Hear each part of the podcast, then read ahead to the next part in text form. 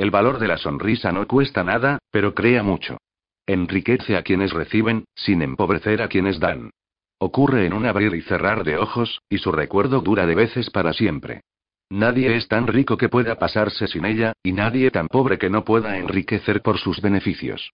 Crea la felicidad en el hogar, alienta la buena voluntad en los negocios y es la contraseña de los amigos. Es descanso para los fatigados, luz para los decepcionados, sol para los tristes, y el mejor antídoto contra las preocupaciones. Pero no puede ser comprada, pedida, prestada o robada, porque es algo que no rinde beneficio a menos que sea brindada espontánea y gratuitamente. Y si en la extraordinaria afluencia de último momento de las compras de Navidad alguno de nuestros vendedores está demasiado cansado para darle una sonrisa, ¿podemos pedirle que nos deje usted una sonrisa suya? Porque nadie necesita tanto una sonrisa como aquel a quien no le queda ninguna que dar. Regla 2 sonría. 3. Si no hace usted esto, va a pasarlo mal. Allá por 1898, en Rockland County, Nueva York, ocurrió un hecho trágico. Había muerto un niño, y ese día los vecinos se preparaban para ir a los funerales. Jim Farley fue al establo para enganchar su caballo en el coche. El suelo estaba cubierto de nieve, el aire era frío. No se ejercitaba al caballo desde hacía días, y cuando se lo llevaba al abrevadero se encabritó juguetonamente, tiró un par de coces al aire, y mató a Jim Farley. La aldehuela de Stony Point tuvo, pues, aquella semana, dos funerales en lugar de uno. Jim Farley dejó en el mundo a su viuda y tres hijos, y unos centenares de dólares de seguro.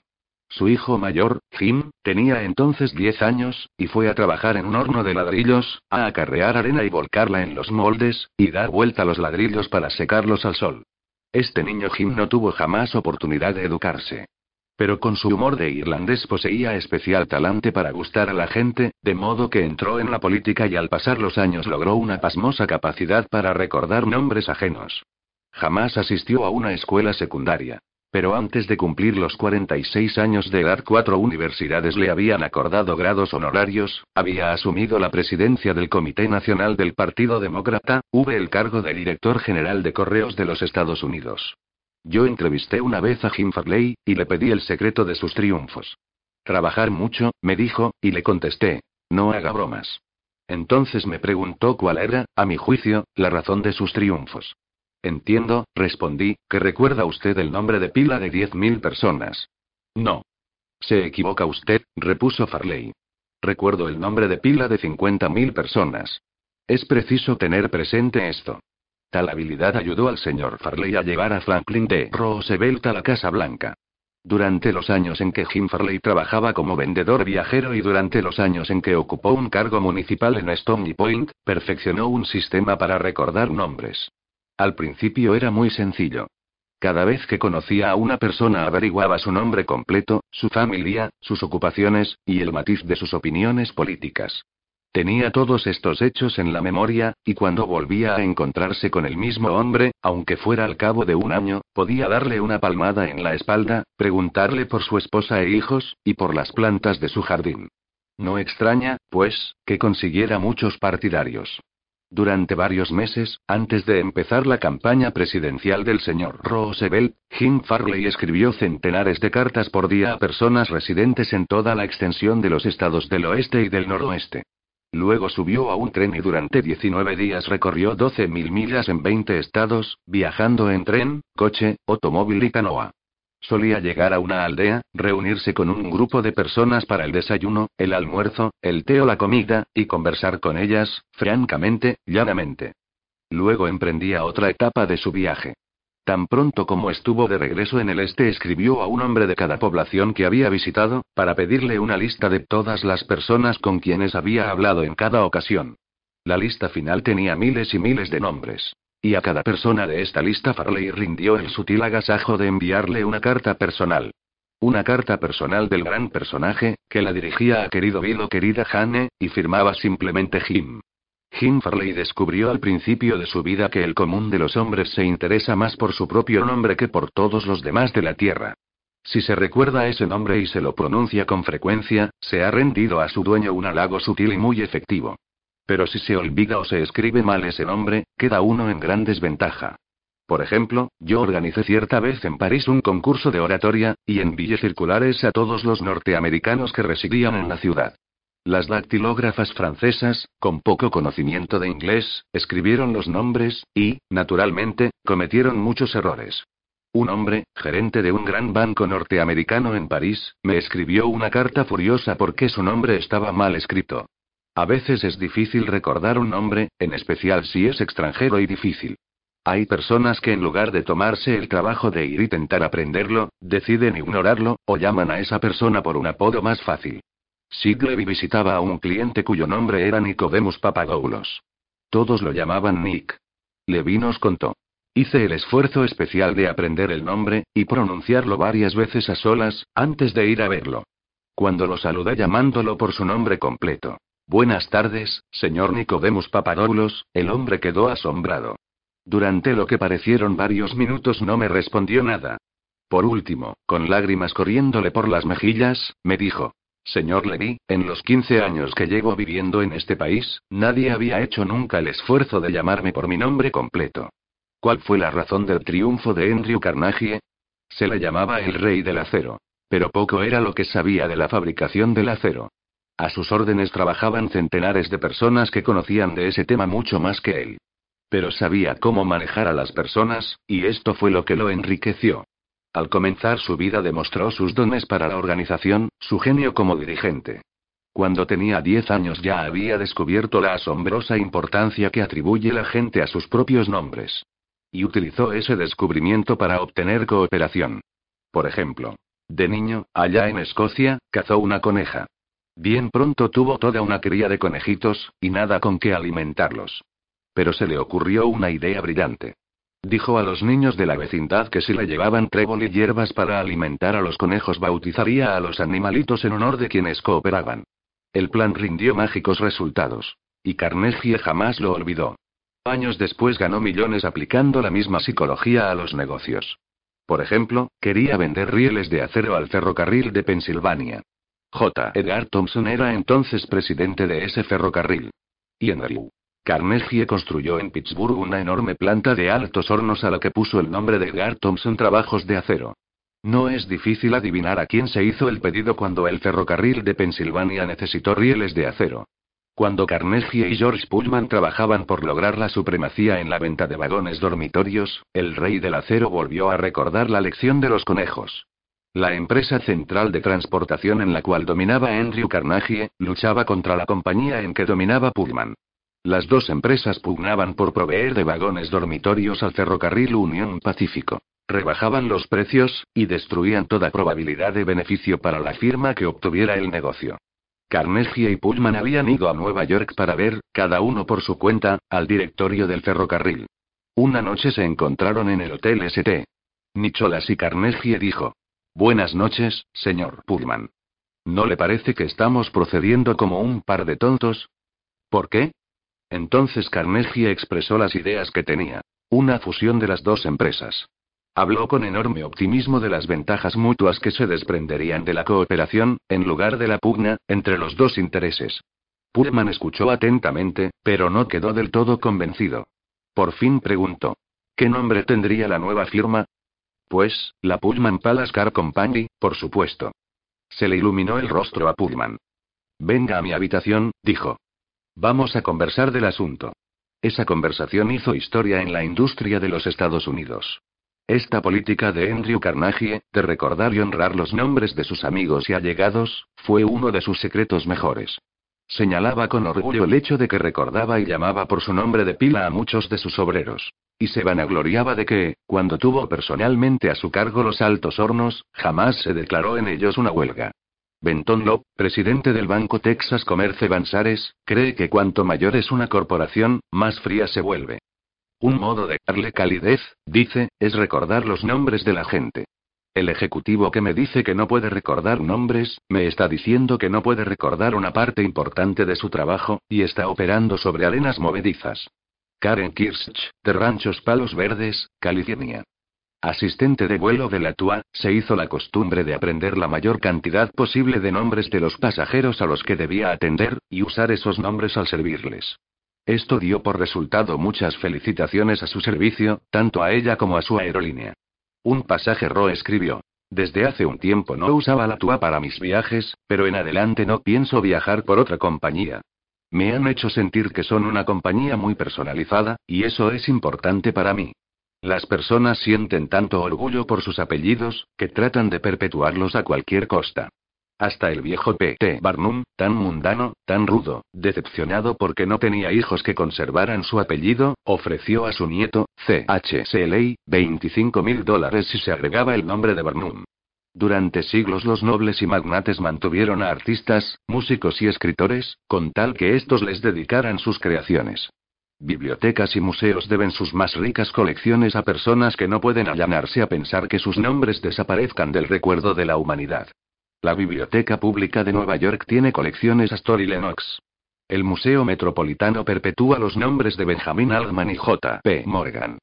Y casi todas las iglesias se ven embellecidas por ventanales que conmemoran los nombres de los donantes.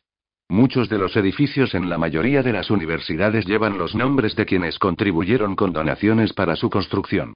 La mayoría de la gente no recuerda nombres por la sencilla razón de que no dedican el tiempo y la energía necesarios para concentrar y repetir y fijar nombres indeleblemente en la memoria. Se disculpan diciendo que están demasiado ocupados. Pero seguramente no lo están más que Franklin D. Roosevelt, quien dedicaba mucho tiempo a recordar hasta los nombres de los mecánicos con quienes entraba en contacto. Un ejemplo. La organización Chrysler construyó un automóvil especial para el señor Roosevelt, que no podía usar un auto corriente por tener paralizadas las piernas. W.F. Chamberlain y un mecánico lo entregaron en la Casa Blanca. Tengo a la vista una carta del señor Chamberlain que relata su experiencia. Enseñé al señor Roosevelt, dice la carta, cómo se maneja un automóvil, con muchos detalles inusitados. Pero él me enseñó mucho acerca del arte de tratar con la gente. Cuando lo visité en la Casa Blanca, el presidente se mostró muy simpático y animoso.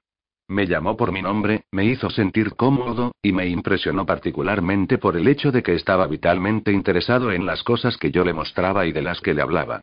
El automóvil estaba construido de manera que se lo pudiera manejar exclusivamente con las manos. Una multitud se reunió para mirar el coche, y el presidente dijo, Creo que es maravilloso. Todo lo que hay que hacer es tocar un botón y empieza a andar, y se lo puede dirigir sin esfuerzo. Es notable. No sé cómo lo han podido hacer. Me encantaría tener tiempo para desarmarlo y ver cómo funciona. Cuando los amigos y allegados del presidente admiraron la máquina, el señor Roosevelt dijo en mi presencia. Señor Chamberlain, le aseguro que aprecio sobremanera todo el tiempo y los esfuerzos que ha dedicado usted a producir este coche. Es espléndido.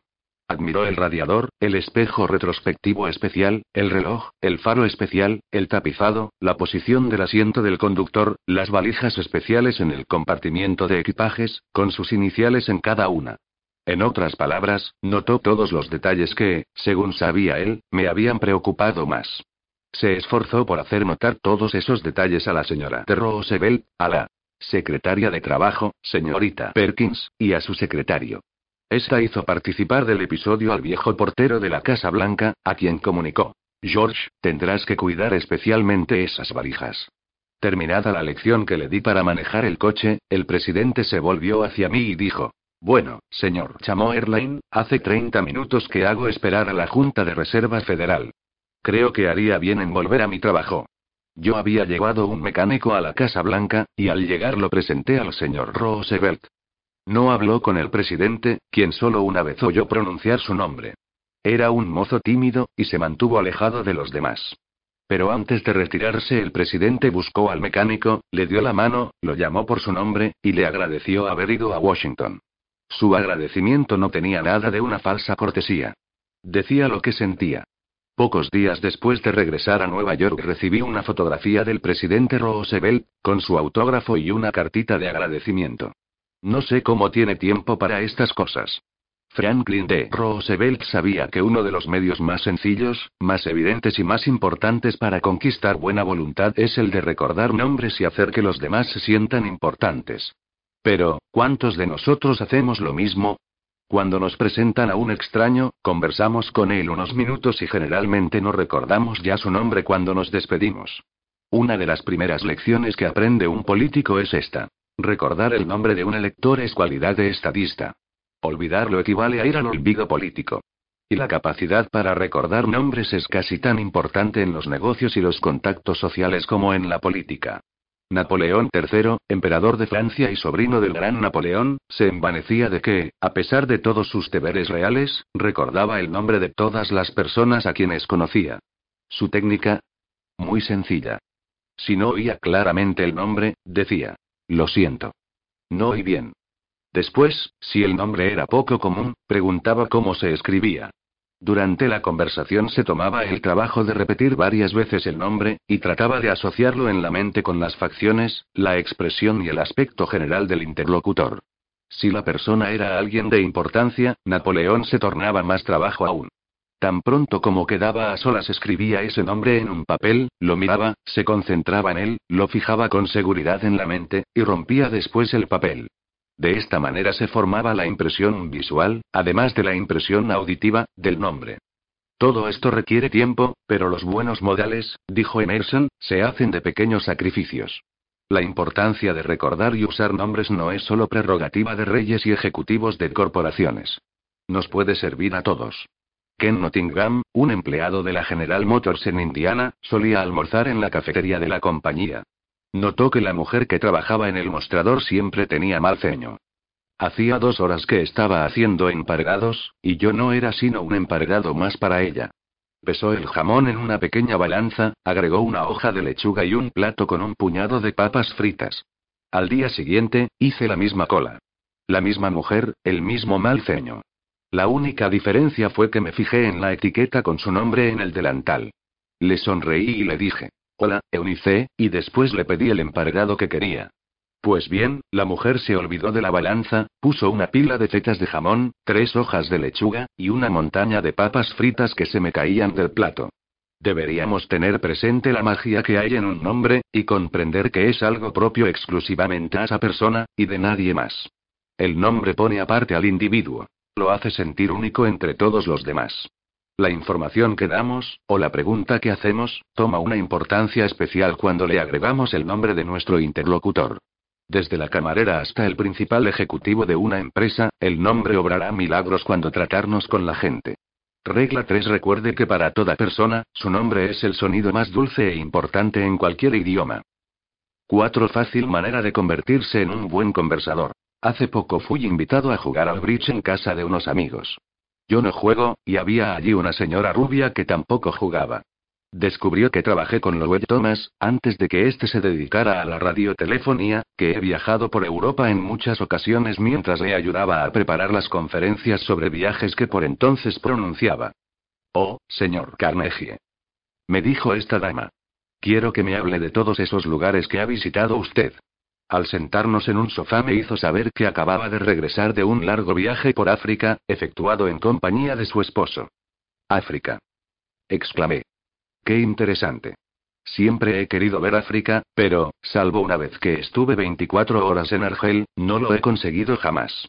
Dígame, ¿visitaron la región de la caza mayor? ¿Sí? ¡Qué hermosura! ¿Cómo la envidio? Hábleme de África.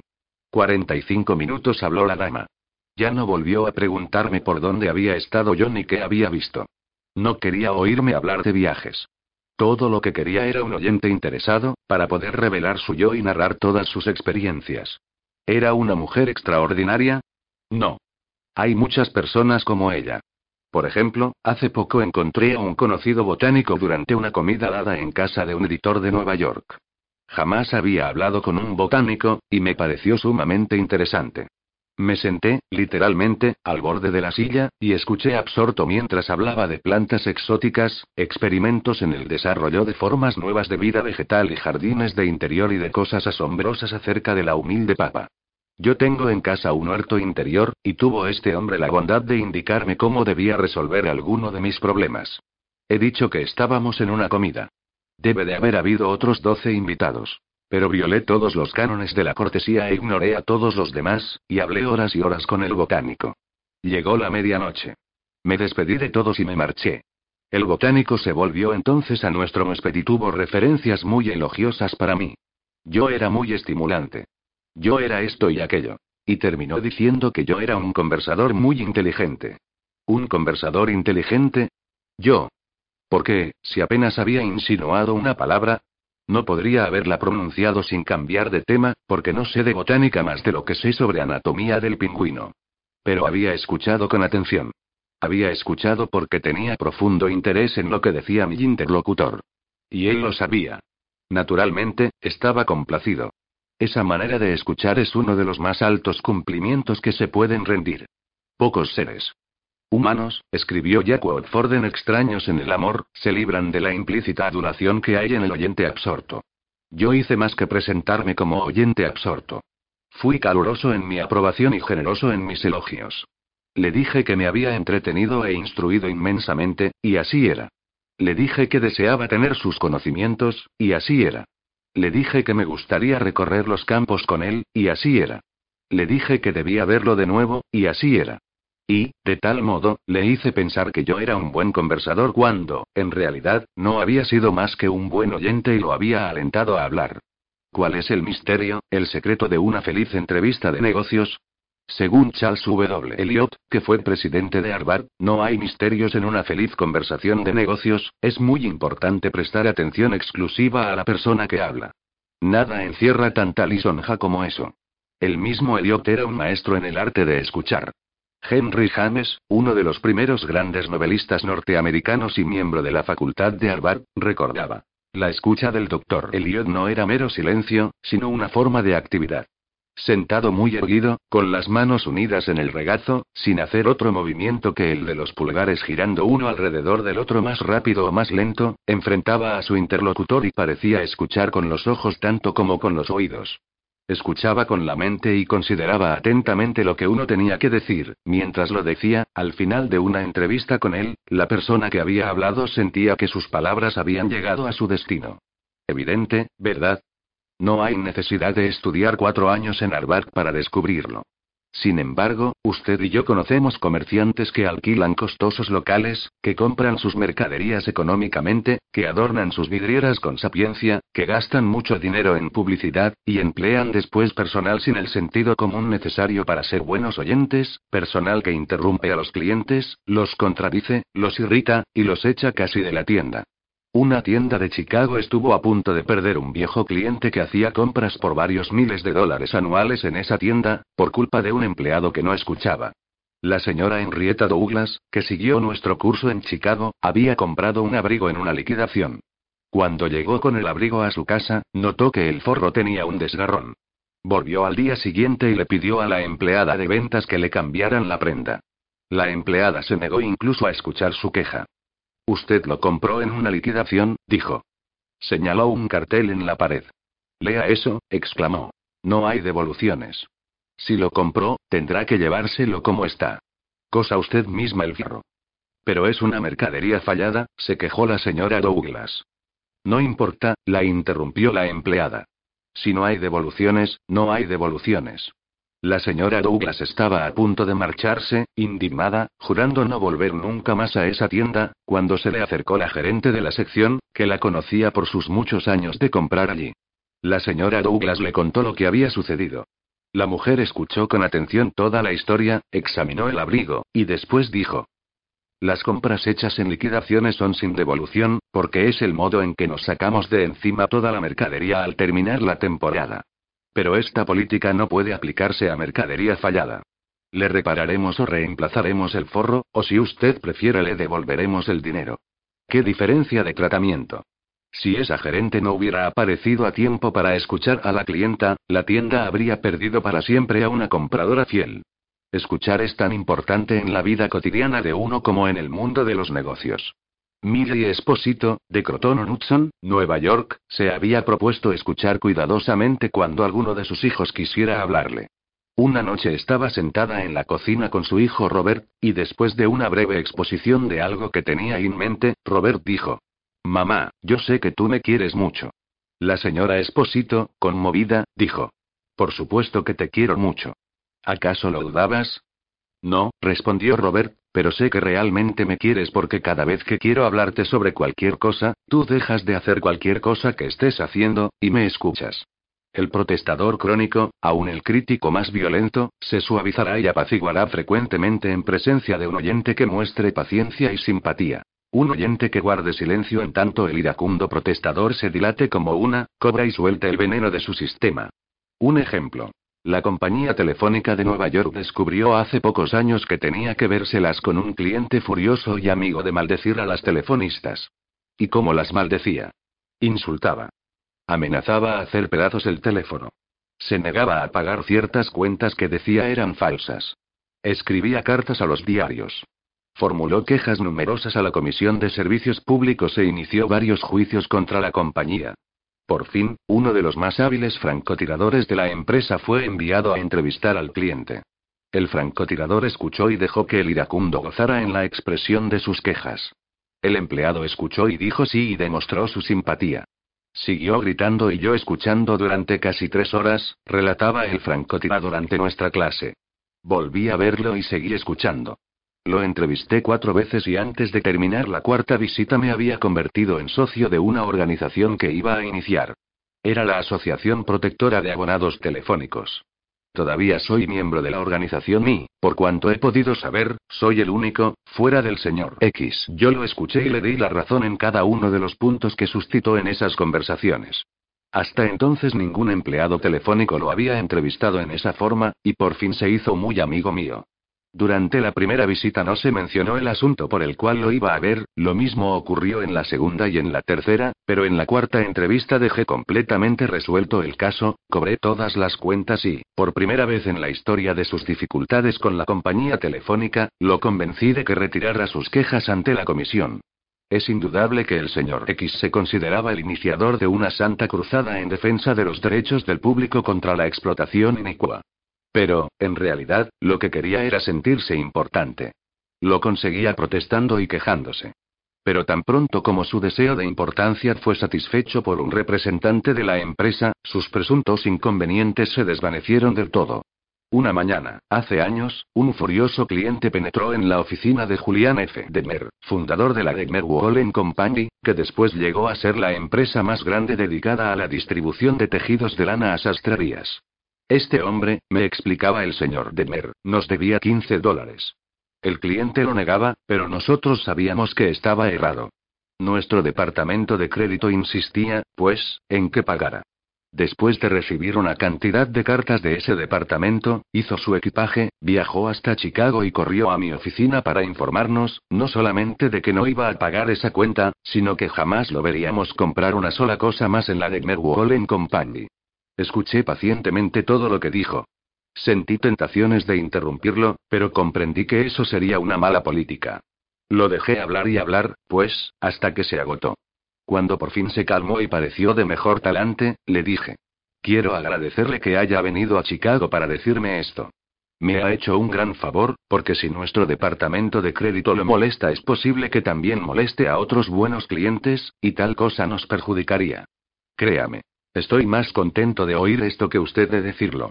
Aquello era lo último que esperaba que le dijera. Creo que quedó un poco decepcionado, porque había ido a Chicago para decirme unas cuantas verdades, y se encontraba con que yo le estaba agradecido, en lugar de enojado. Le aseguré que dejaríamos sin efecto la presunta deuda, porque el cliente era un hombre muy cuidadoso, con una sola cuenta que vigilar, en tanto que nuestros empleados tenían que vigilar miles de cuentas. Por lo tanto, era muy probable que él tuviera razón y nosotros nos equivocáramos. Le dije que comprendía exactamente su punto de vista y que, en su lugar, yo habría procedido indudablemente igual que él.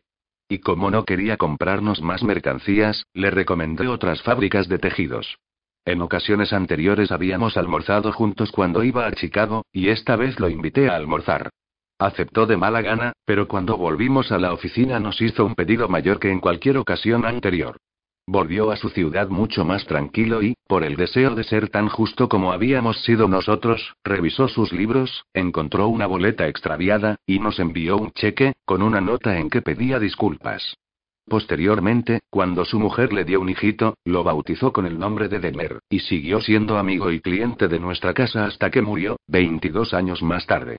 Hace años, un pobre niño, un inmigrante holandés, lavaba las ventanas de una panadería, después de ir a la escuela, por 50 centavos a la semana, y su familia era tan pobre, que solía salir todos los días a la calle con una cesta a recoger trozos de carbón caídos en las calles. Aquel niño, Edward Bock, no se educó en escuelas más que durante seis años de su vida. Pero con el tiempo llegó a ser uno de los más prósperos directores de revistas que ha registrado la historia del periodismo norteamericano. ¿Cómo lo consiguió? La historia es larga, pero se puede referir brevemente la forma en que se inició. Se inició por medio de los principios que se recomiendan en este capítulo.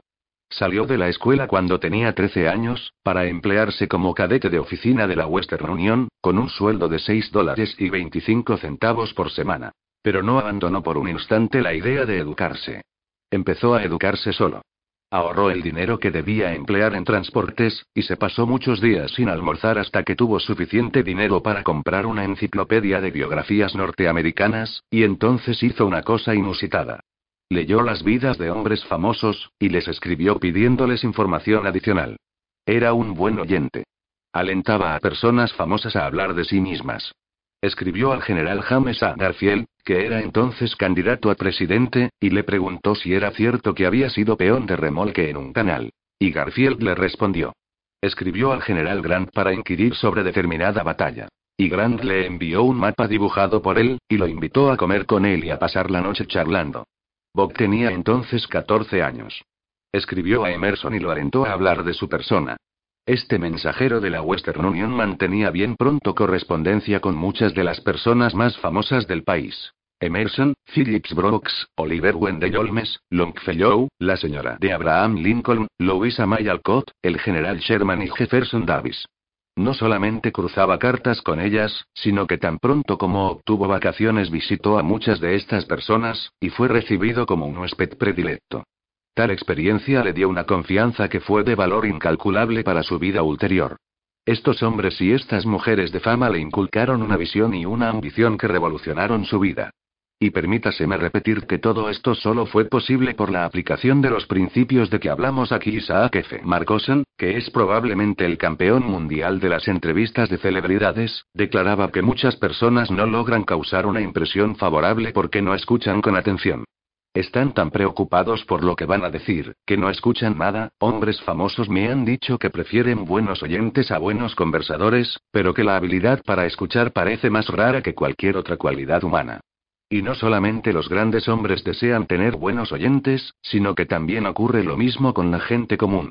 Ya lo dijo la revista Selecciones del Reader's Digest cierta vez. Muchas personas llaman a un médico, cuando lo que necesitan es alguien que los escuche. Durante las horas más sombrías de la guerra civil, Lincoln escribió a un viejo amigo de Springfield, Illinois, pidiéndole que fuera a Washington. Lincoln decía que tenía algunos problemas que tratar con él. El viejo vecino fue a la Casa Blanca y Lincoln le habló durante horas acerca de la conveniencia de dar una proclama de liberación de los esclavos. Lincoln recorrió todos los argumentos en favor y en contra de tal decisión, y luego leyó artículos periodísticos y cartas, algunos de los cuales lo censuraban por no liberar a los esclavos, en tanto que otros lo censuraban por el temor de que los liberara. Después de hablar y hablar durante horas, Lincoln estrechó la mano de su viejo amigo, se despidió de él y lo envió de regreso a Illinois, sin pedirle siquiera una opinión. Lincoln era el único que había hablado. Esto pareció despejarle la mente. Pareció sentirse mucho más a sus anchas después de la conversación, relataba después el amigo. Lincoln no quería consejo. Solo quería un oyente amigo, comprensivo, ante quien volcar sus ideas. Eso es todo lo que nos hace falta cuando nos vemos en dificultades. Eso es, frecuentemente, lo que quiere el cliente irritado, o el empleado insatisfecho, o el amigo disgustado. Uno de los más grandes en el arte de escuchar, en los tiempos modernos, fue el famoso psicólogo Sigmund Freud. Un hombre que conoció a Freud escribió su modo de escuchar. Me impresionó tanto que no lo olvidaré jamás. Tenía cualidades que nunca he visto en ningún otro hombre. Yo nunca había visto una atención tan concentrada. Y no se trataba en absoluto de una mirada penetrante y agresiva. Sus ojos eran cálidos y simpáticos. Su voz era grave y bondadosa. Gesticulaba poco. Pero la atención que me prestó, su captación de lo que yo decía, aun cuando me expresara mal, eran extraordinarias. Es indescriptible lo que se siente cuando uno es escuchado así. Si quiere usted que la gente lo eluda y se ría de usted apenas le vuelve la espalda, y hasta lo desprecie, aquí tiene la receta. Jamás escuche mientras hablen los demás. Hable incesantemente de sí mismo. Si se le ocurre una idea cuando su interlocutor está hablando, no lo deje terminar. No es tan vivo como usted. ¿Por qué ha de perder el tiempo escuchando su estúpida charla? Interrúmpalo en medio de una frase. ¿Conoce usted a alguien que proceda así? Yo sí, desgraciadamente. Y lo asombroso es que algunos de ellos figuran destacadamente en la sociedad. Majaderos, esto es lo que son. Majaderos embriagados por su propio yo, ebrios por la idea de su propia importancia. La persona que solo habla de sí, solo piensa en sí.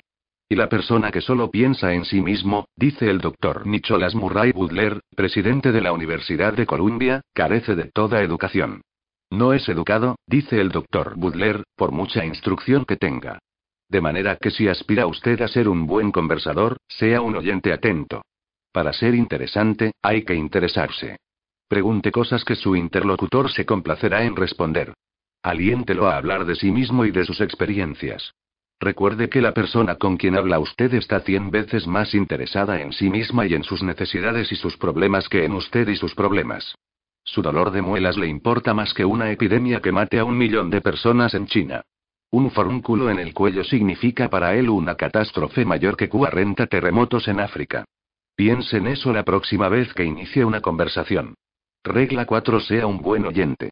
Anime a los demás a que hablen de sí mismos. 5. Cómo interesar a la gente.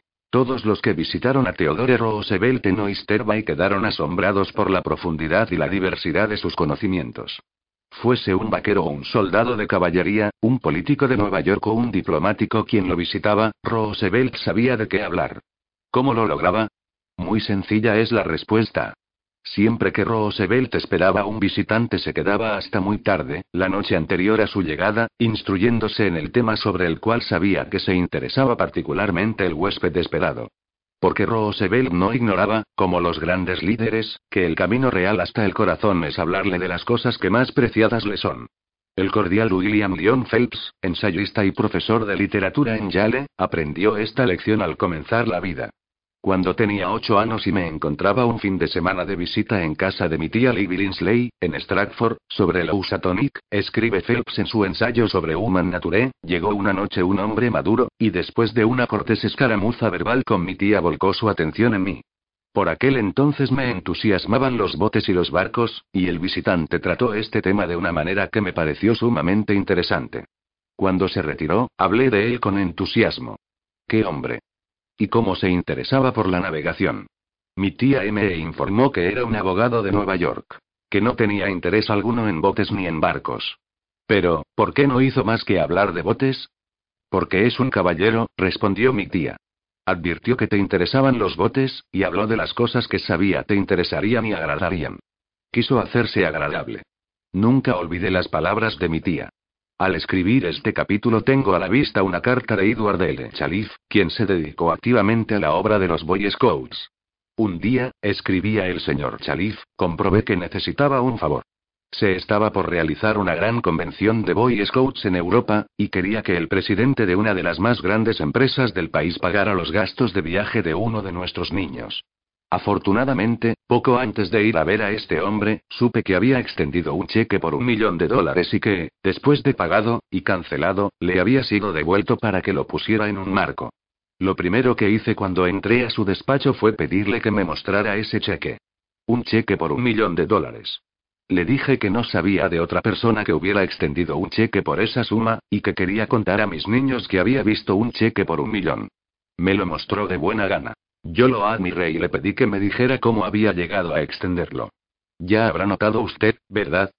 Que el señor Chalif no empezó a hablar de los Boy Scouts ni de la convención en Europa, ni de lo que él quería. Habló sobre lo que interesaba al interlocutor. Veamos el resultado. Por fin, el hombre a quien entrevistaba me dijo. Ah, ahora que recuerdo. ¿Para qué vino a verme? Se lo dije. Y con gran sorpresa mía, no solamente accedió inmediatamente a lo que le solicitaba, sino que concedió mucho más. Yo le pedía que enviara un solo niño a Europa, y en cambio él decidió enviar a cinco niños, y a mí mismo. Me entregó una carta de crédito por mil dólares y me pidió que nos quedáramos siete semanas en Europa. Además, me dio cartas de presentación para los jefes de sus sucursales, a fin de que se pusieran a nuestro servicio. Y él mismo nos recibió en París y nos mostró la ciudad. Desde entonces ha dado empleo a algunos de nuestros niños cuyos padres estaban necesitados. Y no ha dejado de favorecer jamás a nuestro grupo. Pero bien sé que si yo no hubiese descubierto primero el interés principal de este hombre, y no le hubiera hablado de ello, no lo habría encontrado tan fácil de convencer. ¿Es valiosa esa técnica para emplearla en los negocios? Veamos. Tomemos el ejemplo de Henry G. Duvernoy, de la empresa Duvernoy Sons, una de las mejores panaderías de Nueva York. El señor Duvernoy quería vender pan a cierto hotel de la ciudad. Durante cuatro años había visitado al cliente todas las semanas. Asistía a las mismas fiestas que el gerente. Le hablaba en todas partes.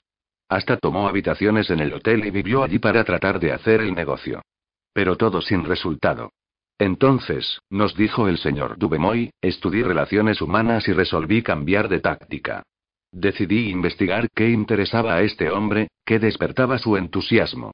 Descubrí que pertenecía a una sociedad de hoteleros llamada Hotel Greeters. No solamente pertenecía a ella, sino que, merced a su gran entusiasmo, se le había llevado a la presidencia de la organización, y también a la de la entidad internacional. En cualquier parte donde se efectuaran las convenciones, este hombre asistía siempre, aunque tuviese que volar sobre montañas o cruzar desiertos y mares. Así pues, apenas lo vi, al día siguiente, empecé a hablarle de la entidad. ¿Qué respuesta obtuve? Me habló durante media hora acerca de aquel tema, vibrante de entusiasmo. Advertí fácilmente que esta sociedad era su pasatiempo, la pasión de su vida. Antes de salir de su oficina ya me había convencido de que fuera socio de su organización. Pero yo no había hablado una palabra del pan. Y unos días más tarde un empleado del hotel me habló por teléfono para que enviara muestras y precios de nuestro producto. No sé, me dijo el empleado, qué ha hecho con el gerente. Pero lo cierto es que está encantado con usted. Imagínense. Durante cuatro años había perseguido a aquel gerente procurando que me comprara nuestros productos, y, Todavía lo seguiría buscando si por fin no me hubiese tomado el leve trabajo de saber qué le interesaba y de qué le gustaba hablar. Edward D. Arriman, de Jagerstone, Maryland, decidió vivir en el hermoso Valle Cumberland de Maryland después de completar su servicio militar. Lamentablemente, en aquel momento había pocos empleos disponibles en la zona. Una pequeña investigación sacó a luz el hecho de que muchas empresas de la región eran propiedad de un hombre que había triunfado espectacularmente en el mundo de los negocios, R.J. Funkhouser, cuyo ascenso de la pobreza a la opulencia intrigó al señor Arriman. No obstante, este empresario tenía fama de inaccesible para la gente que buscaba empleo. El señor Arriman nos escribió. Entrevisté a bastante gente, y descubrí que todos los intereses de Funkhouser estaban concentrados en su actividad tras el poder y el dinero. Como se protegía de la gente como yo por medio de una secretaria leal y severa, estudié los intereses y objetivos de ella, y recién entonces hice una visita sin anuncio previo a su oficina. Desde hacía unos 15 años esta mujer había sido el satélite que giraba en la órbita del señor Funkhouser. Cuando le dije que tenía una proposición para él que podía resultar en un crédito financiero y político, se interesó. También conversé con ella sobre su participación constructiva en el éxito de su patrón. Después de esta conversación, me concedió una cita con Funkhouser. Entré en su enorme e impresionante oficina decidido a no pedir directamente un empleo. El hombre estaba sentado detrás de un gigantesco escritorio, y no bien me vio, tronó. ¿Qué pasa con usted, jovencito? Señor Funkhouser, le dije, creo que puedo hacerle ganar dinero. Inmediatamente se levantó y me invitó a sentarme en uno de los sillones. Le hice una lista de mis ideas y también de los antecedentes personales que me ponían en condiciones de hacer realidad esas ideas, subrayando los aspectos en que podrían contribuir a su éxito personal y al de sus empresas. R. J, como llegué a conocerlo después, me contrató al instante, y durante 20 años he trabajado para él, y he prosperado junto con sus empresas. Hablar en términos de los intereses de la otra persona es beneficioso para las dos partes. Howard Z. Líder en el campo de las comunicaciones empresariales, siempre ha seguido este principio. Cuando se le preguntó qué obtenía de ello, el señor Erzig respondió que recibía una recompensa diferente de cada persona, y que esas recompensas siempre habían dado por resultado una ampliación en su vida. Regla 5. Hable siempre de lo que interesa a los demás. 6. Cómo hacerse agradable ante las personas instantáneamente. Estaba yo en una cola esperando registrar una carta en la oficina de correos de la calle 33 y la octava avenida, en Nueva York. Noté que el empleado de la ventanilla se hallaba aburrido de su tarea. Pesar sobres, entregar los sellos, dar el cambio, escribir los recibos, la misma faena, monótonamente, año tras año. Me dije, pues, voy a tratar de agradar a este hombre. Evidentemente, para conseguirlo, debo decir algo agradable, no de mí, sino de él. ¿Qué hay en él que se pueda admirar honradamente? A veces es difícil responder a esto, especialmente cuando se trata de extraños. Pero en este caso me resultó fácil. Instantáneamente vi algo que no pude menos que admirar sobremanera. Mientras el empleado pesaba mi sobre, exclamé con entusiasmo, cuánto me gustaría tener el cabello como usted. Alzó la mirada, sorprendido, pero con una gran sonrisa. Sí. Pero ahora no lo tengo tan bien como antes, contestó modestamente. Le aseguré que si bien podía haber perdido algo de su gloria prístina, era de todos modos un cabello magnífico. Quedó inmensamente complacido. Conversamos agradablemente un rato, y su última frase fue. Mucha gente ha admirado mi cabello. Apuesto a que aquel hombre fue a almorzar encantado de la vida. Apuesto a que fue a su casa y contó el episodio a su esposa. Apuesto a que se miró en un espejo y se dijo, es un cabello muy hermoso. Una vez relaté este episodio en público, y un hombre me preguntó, ¿qué quería usted de aquel empleado? ¿Qué quería yo de él? Si somos tan despreciables, por egoístas, que no podemos irradiar algo de felicidad y rendir un elogio honrado, sin tratar de obtener algo en cambio. Si nuestras almas son de tal pequeñez, iremos al fracaso, a un fracaso merecido. Pero es cierto. Yo quería algo de aquel empleado. Quería algo inapreciable. Y lo obtuve. Obtuve la sensación de haber hecho algo por él, sin que él pudiera hacer nada en pago.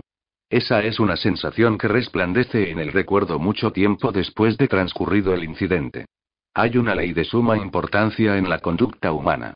Si obedecemos esa ley, casi nunca nos veremos en aprietos. Si la obedecemos, obtendremos incontables amigos y constante felicidad. Pero en cuanto quebrantemos esa ley nos veremos en interminables dificultades. La ley es esta. Trate siempre de que la otra persona se sienta importante. El profesor John Dewey, como ya lo hemos señalado, dice que el deseo de ser importante es el impulso más profundo que anima al carácter humano. Y el profesor William James. El principio más profundo en el carácter humano es el anhelo de ser apreciado.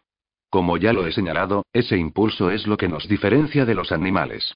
Es el impulso que ha dado origen a la civilización misma. Los filósofos vienen haciendo conjeturas acerca de las reglas de las relaciones humanas desde hace miles de años, y de todas esas conjeturas ha surgido solamente un precepto importante. No es nuevo. Es tan viejo como la historia. Zoroastro lo enseñó a sus discípulos en el culto del fuego, en Persia, hace tres mil años. Confucio lo predicó en China hace 24 siglos. Lao Tse, el fundador del taoísmo, lo inculcó a sus discípulos en el Valle de Lan. Buda lo predicó en las orillas del Ganges 500 años antes. Jesús lo enseñó entre las pétreas montañas de Judea hace 19 siglos. Jesús lo resumió en un pensamiento que es probablemente la regla más importante del mundo. Haz al prójimo lo que quieras que el prójimo te haga Usted quiere la aprobación de todos aquellos con quienes entra en contacto.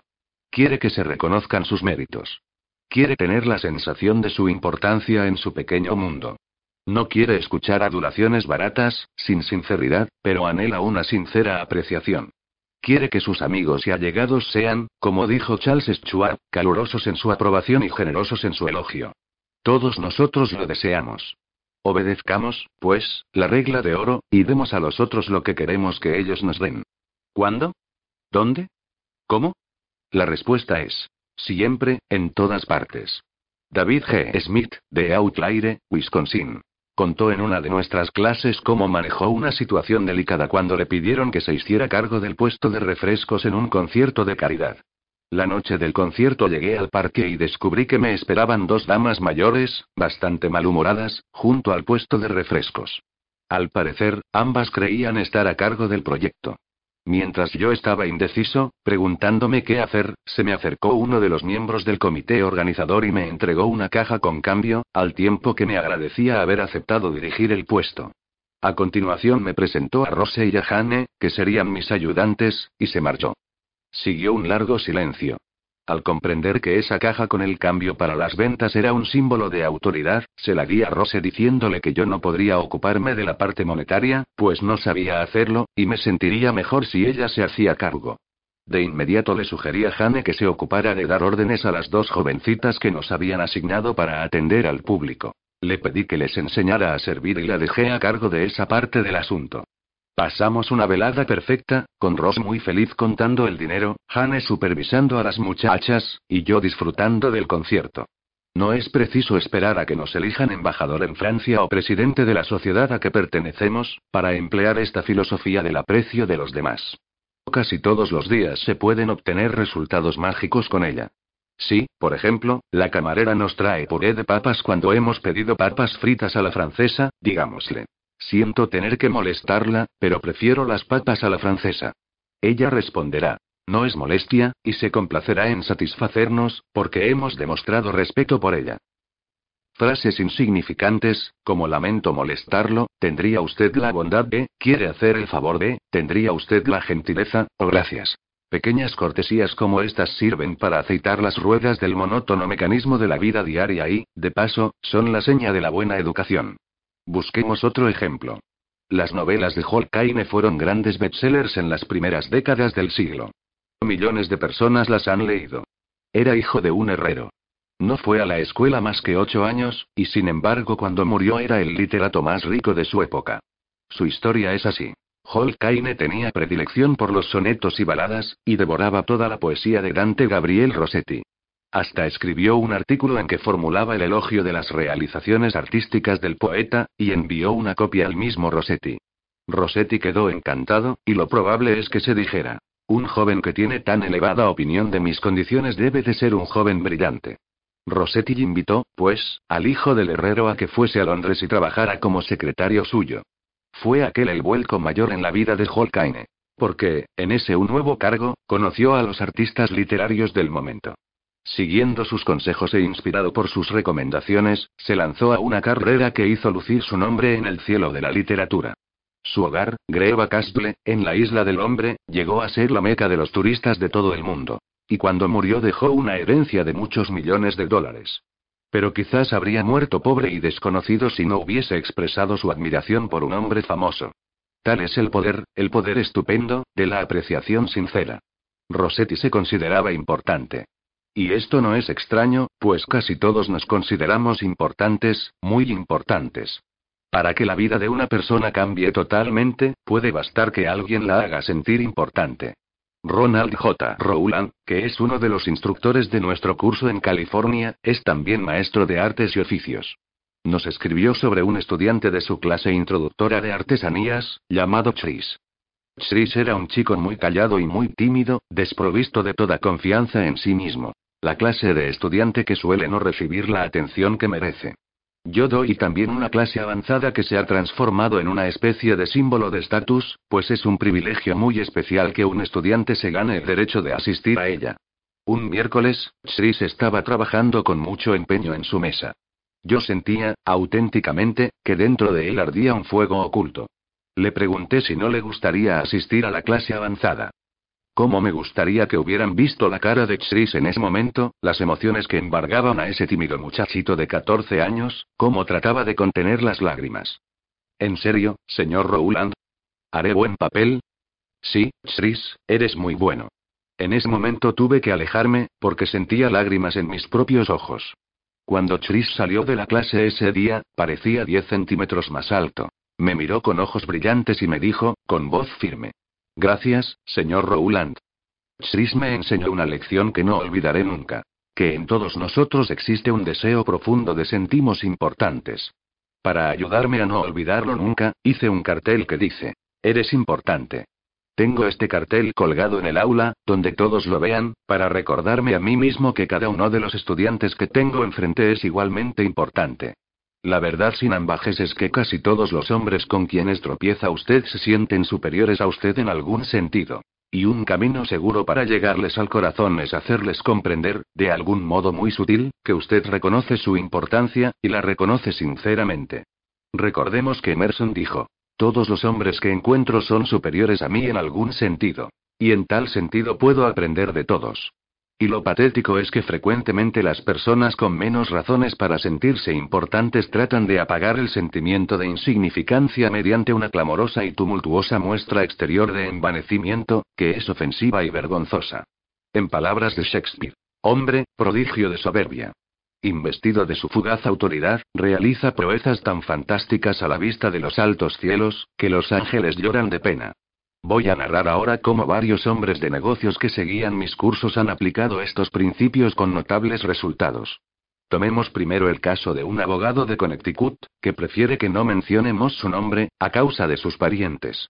Lo llamaremos señor R. Poco después de iniciar nuestro curso fue en automóvil con su esposa de visitar a algunos parientes de esta en Long Island. La esposa lo dejó en casa de una anciana tía, y se fue sola a visitar a otros parientes más jóvenes. Como nuestro hombre tenía que pronunciar en nuestro curso una conferencia sobre la forma en que aplicaba el principio de apreciar la importancia de las otras personas, consideró que podría empezar con la anciana. Miró, pues, a su alrededor, para ver qué podía admirar honradamente. Esta casa fue construida alrededor de 1890, ¿verdad? Preguntó. Sí, respondió la anciana. Precisamente en ese año la construyeron. Me recuerda mucho la casa en que nací. Es hermosa. Bien construida. Amplia. Bien sabemos que ya no construyen casas así. Tiene razón. La gente de hoy no tiene interés por las casas hermosas. Todo lo que quieren es un departamentito y una heladera eléctrica. Nunca están en casa. Siempre paseando en sus automóviles. Esta es una casa de ensueño, prosiguió la anciana, con voz vibrante por los recuerdos. Fue construida con amor. Mi marido y yo soñábamos con ella mucho antes de construirla. No llamamos a un arquitecto. La planeamos por nuestra cuenta. Le mostró después toda la casa, y nuestro amigo expresó su calurosa admiración por todos los tesoros que la anciana había recogido en sus viajes durante toda su vida. Mantillas de encaje, un viejo juego de té inglés, porcelana de Wedgwood, camas y sillas francesas, pinturas italianas, y cortinados de seda que habían pertenecido a un castillo francés. Después de mostrarle toda la casa, la anciana llevó al señor R al garaje. Allí, colocado sobre tacos de madera, había un automóvil Packard, casi nuevo. Mi marido compró ese coche poco antes de morir, dijo dulcemente la anciana.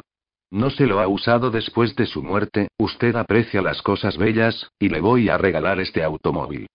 Pero tía, protestó el señor R, me abruma usted. Es claro que agradezco su generosidad, pero no podría aceptarlo. No soy siquiera pariente suyo.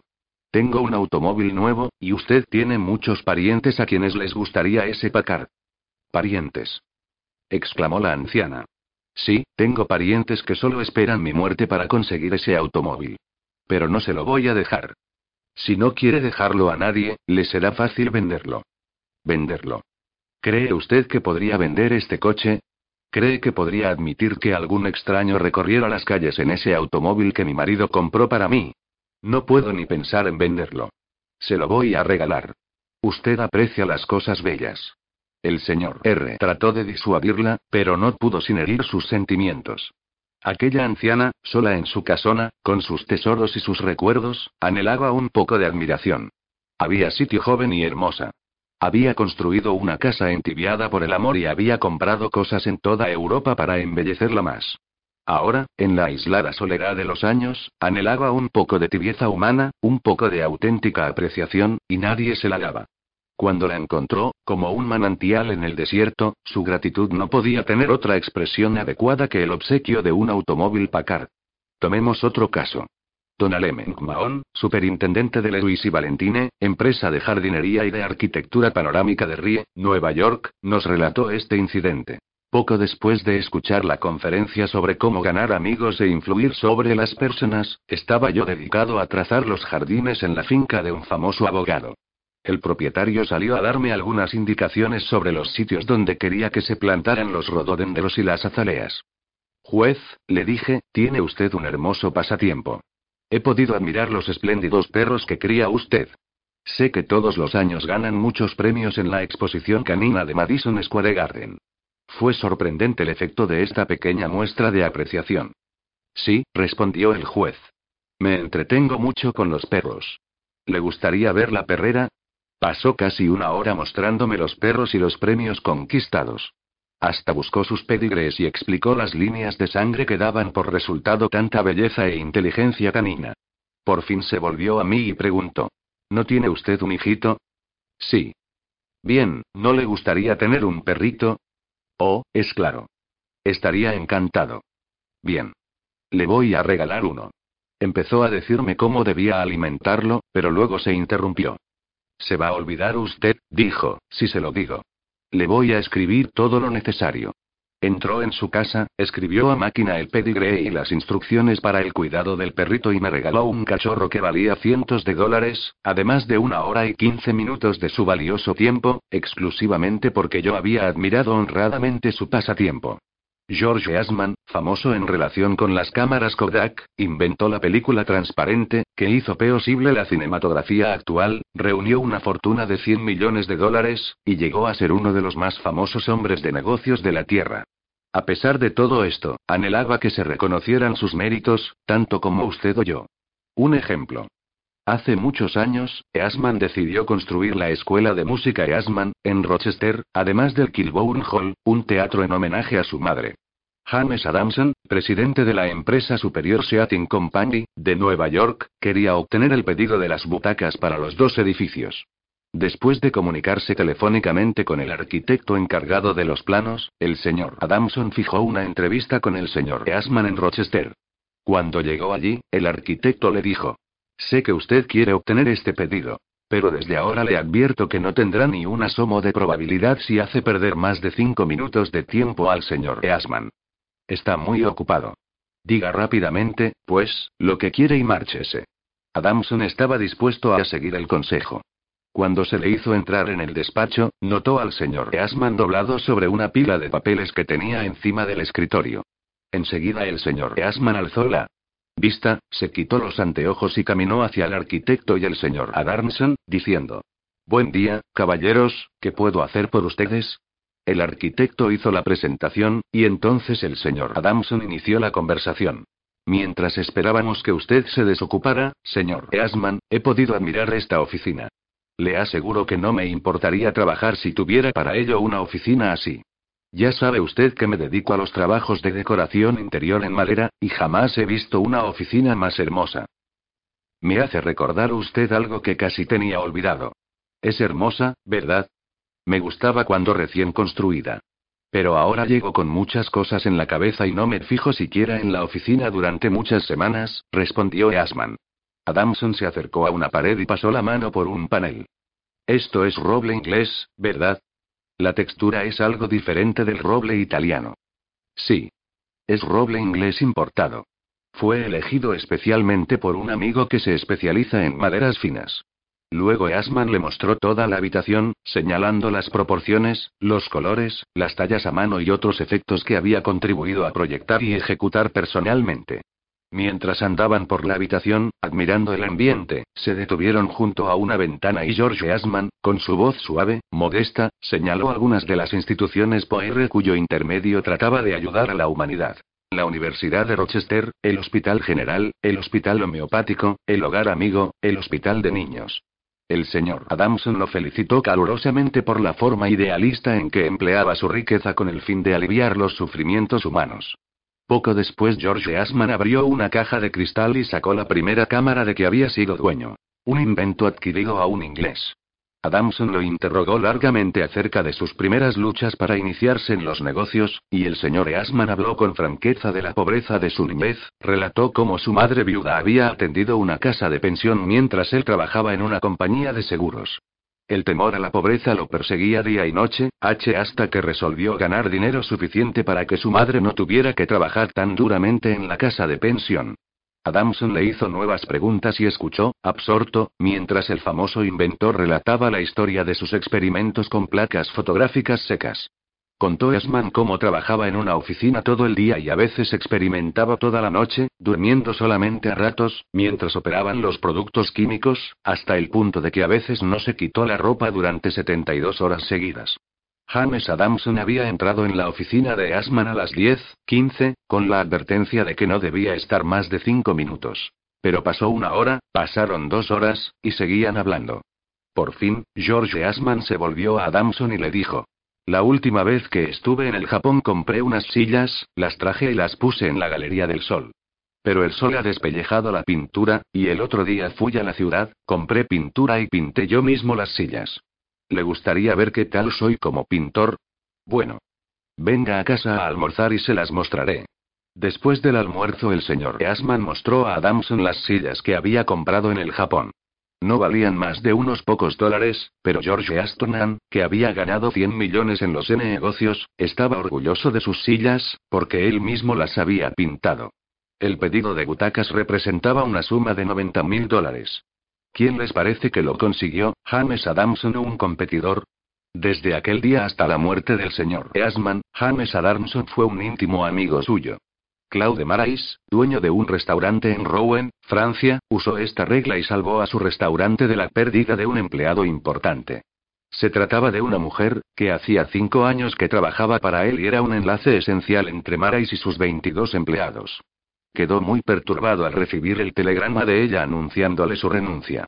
El señor Claude Marais nos contó. Me sentía no solo sorprendido, sino, más aún, Decepcionado, porque sabía que había sido justo con ella, y la había tratado bien. Pero, al ser una amiga además de una empleada, era posible que yo la hubiera descuidado un poco y le hubiera exigido más que a mis otros empleados. Por supuesto, no podía aceptar su renuncia así corno así. La llevé aparte y le dije. Paulette, debe entender que no puedo aceptar su renuncia. Usted significa mucho para mí y para la compañía, y es tan responsable como lo soy yo mismo del éxito de nuestro restaurante. Después repetí lo mismo delante de todo el personal, y la invité a mi casa y le reiteré mi confianza, con toda mi familia presente. Paulette retiró su renuncia, y hoy puedo confiar en ella más que nunca antes. Y me tomo el trabajo de expresarle periódicamente mi aprecio por lo que hace, y reiterarle lo importante que es para mí y para el restaurante. Hábleles a las personas de ellos mismos, dijo Disraeli, uno de los hombres más astutos que han gobernado el imperio británico, y lo escucharán por horas. Regla 6. Haga que la otra persona se sienta importante, y hágalo sinceramente. En pocas palabras, seis maneras de agradar a los demás. Regla 1. Interésese sinceramente por los demás. Regla 2. Sonría. Regla 3. Recuerde que para toda persona, su nombre es el sonido más dulce e importante en cualquier idioma. Regla 4. Sea un buen oyente. Anime a los demás a que hablen de sí mismos. Regla 5. Hable siempre de lo que interese a los demás. Regla 6. Haga que la otra persona se sienta importante y hágalo sinceramente. Tercera parte. Logre que los demás piensen como usted. Uno no es posible ganar una discusión. Poco después de terminada la guerra aprendí una lección inolvidable. Estaba entonces en Londres, como apoderado de Sir Ross Smith. Durante la guerra, Sir Ross había sido el as australiano en Palestina. Y, poco después de lograda la paz, dejó atónito al mundo con un vuelo de 30 días sobre la mitad de su circunferencia terrestre. Jamás se había intentado una hazaña así. El gobierno australiano lo premió con 50 mil dólares. El rey de Inglaterra lo nombró caballero del imperio. Y por un tiempo fue el hombre de quien más se hablaba en todo ese imperio. Una noche concurría un banquete que se servía en honor de Sir Ross. Durante la comida, el comensal sentado a mi lado narró un relato humorístico basado en la cita. Hay una divinidad que forja nuestros fines, por mucho que queramos alterarlos. El comensal dijo que esta cita era de la Biblia. Se equivocaba. Yo lo sabía. Lo sabía positivamente. No me cabía ni asomo de duda.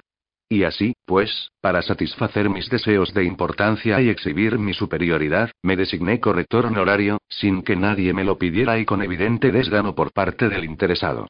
Este insistió en su versión. ¿Qué? ¿De Shakespeare? Imposible. Absurdo. Esa cita era de la Biblia. Bien lo sabía él. El narrador estaba sentado a mi derecha. Y el señor Frank Gamón, viejo amigo mío, a mi izquierda. Gamond había dedicado muchos años al estudio de Shakespeare. El narrador y yo convinimos en someter la cuestión al señor Gamond. Este escuchó, me dio un puntapié por debajo de la mesa, y dijo: Dale, este señor tiene razón. La cita es de la Biblia. En camino a casa aquella noche dije al señor Gamond: Frank, bien sabes que esa cita era de Shakespeare. Sí, es claro. Hamlet, acto V, escena 2. Pero estábamos allí como invitados a una fiesta, querido Gale. ¿Por qué demostrar a un hombre que se equivoca? ¿Has de agradarle con eso? ¿Por qué no dejarle que salve su dignidad? No te pidió una opinión. No le hacía falta. ¿Por qué discutir con él? Hay que evitar siempre el ángulo agudo. Hay que evitar siempre el ángulo agudo. Ha muerto ya el hombre que dijo esto, pero la lección que me dio sigue su curso. Era una lección muy necesaria para mí, un discutidor inveterado. En mi juventud había discutido de todo con mi hermano. En el colegio estudié lógica y argumentación, y participé en torneos de debate.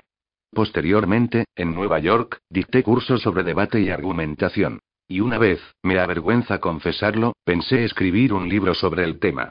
Desde entonces he escuchado, criticado, participado y estudiado los efectos de miles de discusiones.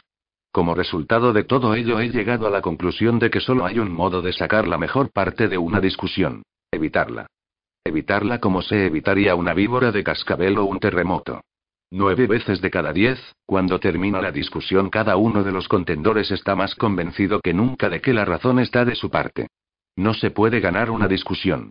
Es imposible porque, si se pierde, ya está perdida. Y si se gana, se pierde. ¿Por qué? Pues, suponga usted que triunfa sobre el rival, que destruye sus argumentos y demuestra que es non compos mentis. ¿Y qué? Se sentirá usted satisfecho. Pero, ¿y él?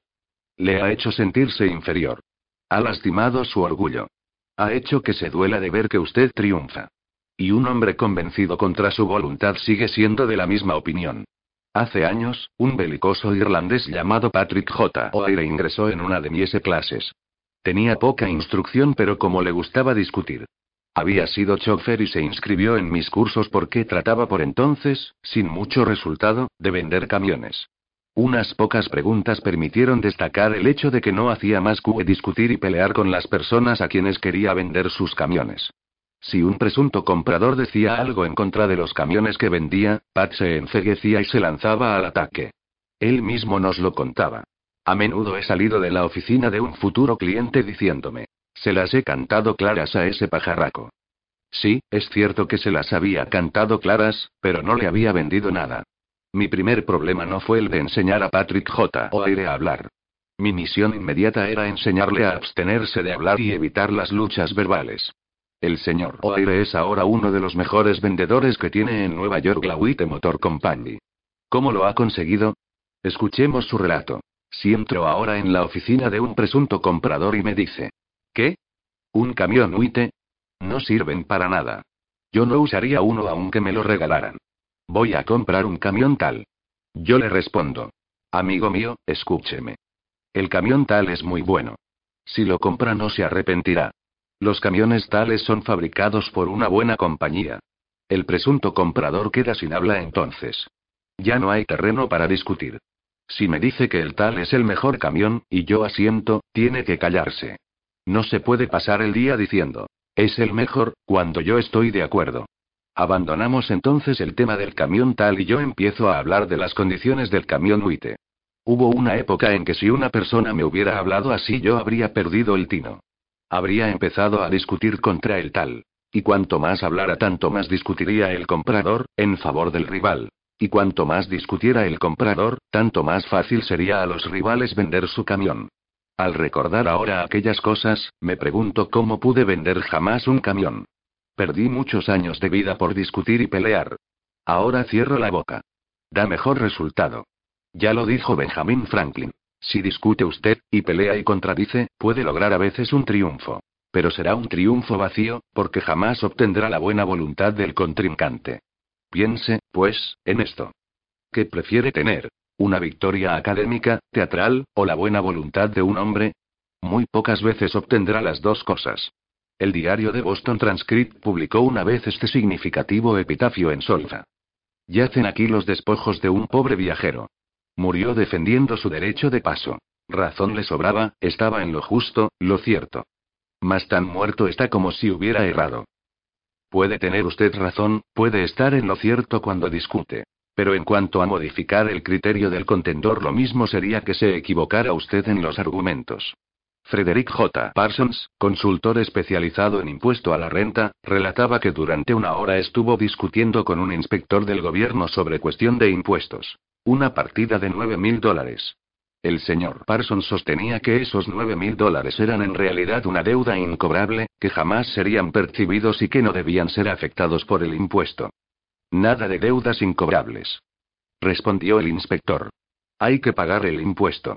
Este inspector, narraba el señor Parsons ante nuestra clase, era arrogante y empecinado. Razonar con él estaba de más. Señalar los hechos también, cuanto más discutíamos, tanto más empecinado se ponía. Decidí entonces evitar la discusión, cambiar de tema, y hacerle ver mi apreciación por su importancia. Supongo, le dije, que este asunto es pequeño en comparación con las decisiones realmente importantes y difíciles que tendrá que adoptar usted tantas veces. Yo he estudiado la cuestión impositiva, pero solo en los libros. Usted obtiene su conocimiento gracias a la experiencia. A veces desearía tener un empleo como el suyo. Así podría aprender muchas cosas. Dije francamente lo que sentía al respecto. Pues bien. El inspector se irguió en su silla, se echó hacia atrás y conversó largamente acerca de su trabajo, de los hábiles fraudes que había descubierto. Su tono se hizo gradualmente más amistoso. Y por fin empezó a hablarme de sus hijos. Al despedirse, me prometió espontáneamente que estudiaría mejor mi problema y en pocos días me haría conocer su decisión. Tres días más tarde llamó a mi oficina y me informó que había decidido dejar la declaración de impuestos tal como había sido formulada por mí. Este inspector demostraba una de las debilidades humanas más comunes. Quería sentirse importante. Y mientras el señor Parsons argumentaba con él, satisfacía ese deseo afirmando bruscamente su autoridad. Pero tan pronto como se admitió su importancia y se detuvo la discusión, cuando pudo revelar ampliamente su yo, se convirtió en un ser humano lleno de simpatía y bondad. Buda dijo, el odio nunca es vencido por el odio sino por el amor, y un malentendido no termina nunca gracias a una discusión sino gracias al tacto, la diplomacia, la conciliación, y un sincero deseo de apreciar el punto de vista de los demás. Lincoln reprendió cierta vez a un joven oficial del ejército porque se había dejado llevar a una violenta controversia con un compañero.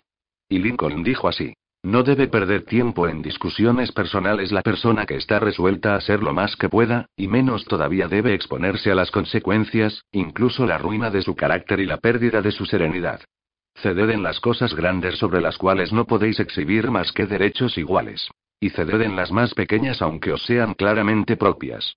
Mejor es dar paso a un perro, que ser mordido por él al disputarle ese derecho. Ni aun matando al perro se curaría de la mordedura. En un artículo aparecido en Bits Pieces, se publicaron algunas sugerencias para impedir que un desacuerdo se transforme en una discusión. Acepte el desacuerdo. Recuerde el eslogan. Cuando dos socios siempre están de acuerdo, uno de ellos no es necesario. Si hay algo que se le ha pasado por alto, agradezca a quien se lo recuerde. Quizá este desacuerdo es su oportunidad de corregirse antes de cometer un grave error. Desconfío de su primera impresión instintiva. Nuestra primera reacción natural en una situación desagradable es ponernos a la defensiva. Puede ser para peor, no para mejor. Controle su carácter. Recuerde que se puede medir la dimensión de una persona por lo que la irrita. Primero, escuche. Dele a su oponente la oportunidad de hablar. Déjelo terminar. No se resista, defienda ni discuta. Eso solo levanta barreras. Trate de construir puentes de comprensión. No construya altos muros de incomprensión. Busque las áreas de acuerdo. Una vez que haya oído hasta el fin a su oponente, exponga antes que nada los ese puntos y áreas en que están de acuerdo. Sus oponentes y reducirá la actitud defensiva. Sea honesto. Busque los puntos donde puede admitir su error, y hágalo. Discúlpese por sus errores. Eso desarmará Prometa pensar y analizar con cuidado las ideas de sus oponentes. Y hágalo en serio. Sus oponentes pueden tener razón. Es mucho más fácil, en este estadio, acceder a pensar en sus posiciones, antes que avanzar a ciegas y verse después en una posición en que sus oponentes puedan decir, quisimos decírselo, pero usted no escuchó. Agradezca sinceramente a sus oponentes por su interés. Cualquiera que se tome el trabajo de presentar y sostener objeciones está interesado en lo mismo que usted. Piénselos como gente que realmente quiere ayudarlo, y haga amigos de sus oponentes. Posponga la acción de modo que ambos bandos tengan tiempo de repensar el problema. Sugiera realizar otra reunión más tarde ese mismo día, o al día siguiente, para presentar nuevos datos. Al prepararse para esta reunión, hágase algunas preguntas difíciles. ¿Tendrán razón mis oponentes? ¿Tendrán parcialmente razón? ¿Su posición tiene bases o méritos ciertos? ¿Mi reacción solucionará el problema, o solo impedirá mi frustración? ¿Mi reacción acercará o alejará de mí a mis oponentes? ¿Mi reacción elevará la estima que me tiene la mejor gente? ¿Ganaré o perderé? ¿Qué precio tendré que pagar por ganar? Si no digo nada, el desacuerdo se desvanecerá. Esta ocasión tan difícil es una oportunidad para mí. Han Peerce, el tenor de ópera, después de casi 50 años de matrimonio, observó, Hace mucho tiempo mi esposa y yo hicimos un pacto que hemos mantenido a pesar de toda la furia que hemos podido llegar a sentir uno hacia el otro. Cuando uno grita, el otro escucha. Cuando dos personas gritan, no hay comunicación, solo ruido y malas vibraciones. Regla 1. La única forma de salir ganando de una discusión es evitándola. 2. Un medio seguro de conquistar enemigos, y cómo evitarlo. Cuando Theodore Roosevelt estaba en la Casa Blanca, confesó que si podía tener razón en el 75% de los casos, llegaría a la mayor satisfacción de sus esperanzas. Si esa era la más alta proporción que podía esperar uno de los hombres más distinguidos del siglo XX, ¿qué diremos usted o yo? Si tiene usted la seguridad de estar en lo cierto solamente el 55% de las veces, ya puede ir a Wall Street, ganar un millón de dólares por día, comprarse un yate, casarse con una corista. Y si no puede estar seguro de hallarse en lo cierto ni siquiera el 55% de las veces, ¿por qué ha de decir a los demás que están equivocados? Puede decirse a la otra persona que se equivoca, con una mirada o una entonación o un gesto, tan elocuentemente como con palabras, y si le dice usted que se equivoca, ¿quiere hacerle convenir por usted? Jamás. Porque ha asestado un golpe directo a su inteligencia, su juicio, su orgullo, su respeto por sí mismo. Esto hará que quiera devolverle el golpe. Pero nunca que quiera cambiar de idea. Podrá usted volcar sobre él toda la lógica de un Platón o de un Kant, pero no alterará sus opiniones, porque ha lastimado sus sentimientos. No empiece nunca anunciando. Le voy a demostrar tal y tal cosa. Está mal. Eso equivale a decir, soy más vivo que usted. Voy a decirle una o dos cosas y le haré cambiar de idea. Esto es un desafío. Despierta oposición y hace que quien lo escucha quiera librar batalla con usted, antes de que empiece a hablar. Es difícil, aún bajo las condiciones más benignas, hacer que los demás cambien de idea. ¿Por qué hacerlo aún más difícil, pues? ¿Por qué ponerse en desventaja? Si va usted a demostrar algo, que no lo sepa nadie. Hágalo sutilmente, con tal destreza que nadie piense que lo está haciendo. Así, expresó Alexander Pope. Se ha de enseñar a los hombres como si no se les enseñara, y proponerles cosas ignoradas como si fueran olvidadas.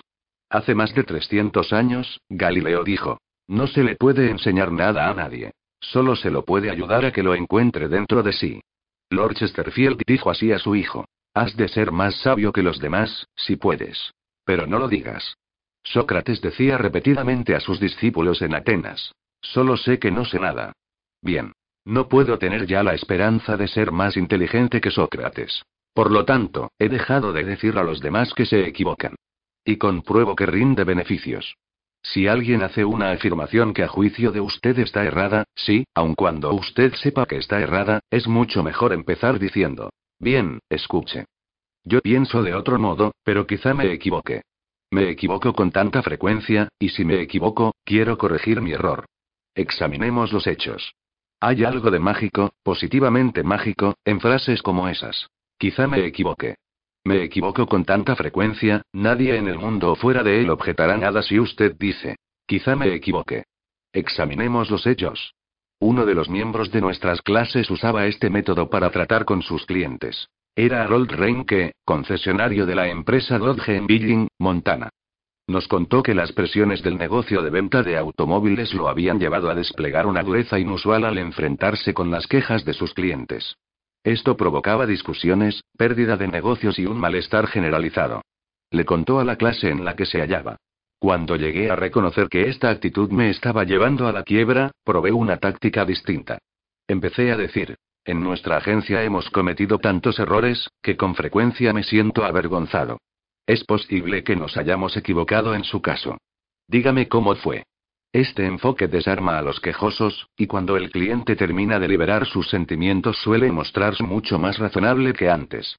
De hecho, muchos clientes me han agradecido por mi comprensión. Y dos de ellos incluso han traído amigos a comprar autos a mi agencia. En este mercado tan competitivo, necesitamos siempre más de este tipo de clientes, y creo que mostrando respeto por las opiniones de todos los clientes y tratándolos con diplomacia y cortesía podré ponerme a la cabeza de la competencia. jamás se verá en aprietos por admitir que quizás se equivoque. Eso detendrá todas las discusiones y dará a la otra persona el deseo de ser tan justo y ecuánime como usted. Le hará admitir que también él puede equivocarse. Si usted sabe positivamente que la otra persona se equivoca, y se lo dice usted redondamente, ¿qué ocurre? Tomemos un ejemplo específico. El señor S., joven abogado de Nueva York, debatía un caso muy importante, hace poco, ante la Suprema Corte de los Estados Unidos, Lusgarten V. Fleck Corporation 280 US 320. Del proceso dependía la posesión de una vasta suma de dinero, y también la dilucidación de una importante deuda legal. Durante el debate, uno de los ministros de la Corte dijo al señor S. El Estatuto de Limitaciones en Derecho Marítimo es de seis años, ¿verdad? El señor S. se detuvo, miró al ministro por un momento y contestó después, rotundamente. Usía. No hay estatuto de limitaciones en derecho marítimo.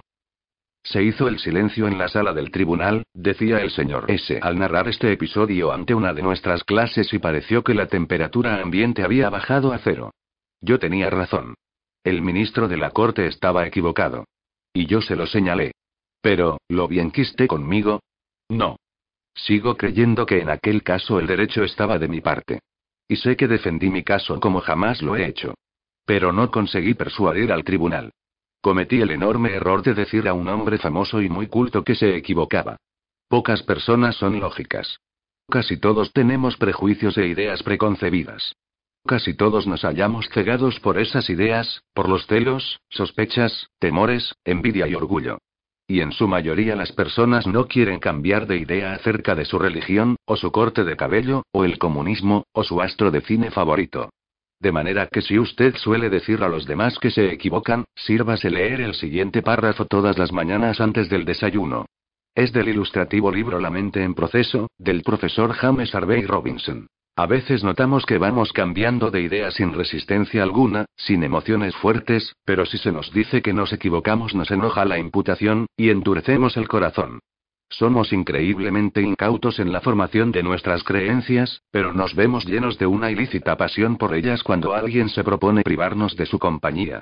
Es evidente que lo que nos resulta caro no son las ideas mismas, sino nuestra estima personal, que se ve amenazada, esa palabrita mí es la más importante en los asuntos humanos, y el comienzo de la sabiduría consiste en advertir todo su valor.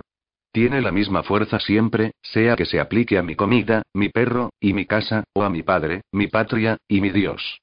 No solamente nos irrita la imputación de que nuestro reloj funciona mal o nuestro coche ya es viejo, sino también la de que puede someterse a revisión nuestro concepto de los canales de Marte, de la pronunciación de Epicteto, del valor medicinal del salicilato, o de la fecha en que vivió Sargón I. Nos gusta seguir creyendo en lo que hemos llegado a aceptar como exacto, y el resentimiento que se despierta cuando alguien expresa duda acerca de cualquiera de nuestras presunciones nos lleva a buscar toda suerte de excusas para aferrarnos a ellas. El resultado es que la mayor parte de lo que llamamos razonamiento consiste en encontrar argumentos para seguir creyendo lo que ya creemos. Carl Rogers, el eminente psicólogo, escribió en su libro Realización de una persona. Me ha resultado de enorme valor permitirme comprender a la otra persona. Puede resultarles extraño el modo en que he formulado la frase. ¿Acaso es necesario permitirse comprender a otro? Creo que lo es. Nuestra primera reacción a la mayoría de las proposiciones, que oímos en boca del prójimo, es una evaluación o un juicio, antes que una comprensión. Cuando alguien expresa un sentimiento, opinión o creencia, nuestra tendencia es casi inmediatamente sentir tiene razón, o que estúpido, es anormal, es irracional, se equivoca, es injusto. Es muy raro que nos permitamos comprender precisamente qué sentido le ha dado a sus palabras la otra persona. Yo encargué una vez a un decorador de interiores que hiciera cierto ese cortinados para mi casa. Cuando llegó la cuenta, quedé sin aliento. Pocos días más tarde nos visitó una amiga, que vio los cortinados. Se mencionó el precio, y la amiga exclamó con una nota de triunfo en la voz. ¿Qué? Es una enormidad. Parece que se ha dejado engañar esta vez. ¿Era cierto? Sí, era la verdad, pero a pocas personas les gusta escuchar una verdad que es denigrante para su juicio. Por ser humano traté de defenderme. Señalé que lo mejor es con el tiempo lo más barato, que no se encuentra buena calidad y gusto artístico a precios de liquidación, y así por el estilo. Al día siguiente nos visitó otra amiga, que admiró los cortinados, se mostró entusiasmada, y expresó el deseo de poder estar en condiciones de adquirir cosas parecidas para su hogar. Mi reacción fue del todo diferente. Para decirle la verdad, reconocí, yo no puedo darme estos lujos. Pagué demasiado. Ahora lamento haber encargado esos cortinados. Cuando nos equivocamos, a veces lo admitimos para nuestros adentros. Y si se nos sabe llevar, con suavidad y contacto, quizá lo admitamos ante los demás y acaso lleguemos a enorgullecernos de nuestra franqueza y ecuanimidad en tal caso. Pero no ocurre así cuando otra persona trata de meternos a golpes en la garganta el hecho poco sabroso de que no tenemos razón. Horace Greeley, el más famoso periodista de los Estados Unidos durante la Guerra Civil, estaba en violento desacuerdo con la política de Lincoln. Creía que podía obligar a Lincoln a convenir con él mediante una campaña de argumentación, burlas e insultos. Libró esta acerba campaña mes tras mes, año tras año. Hasta la noche en que Bott hirió a Lincoln, escribió un ataque personal de tono brutal, amargo, sarcástico, contra el presidente.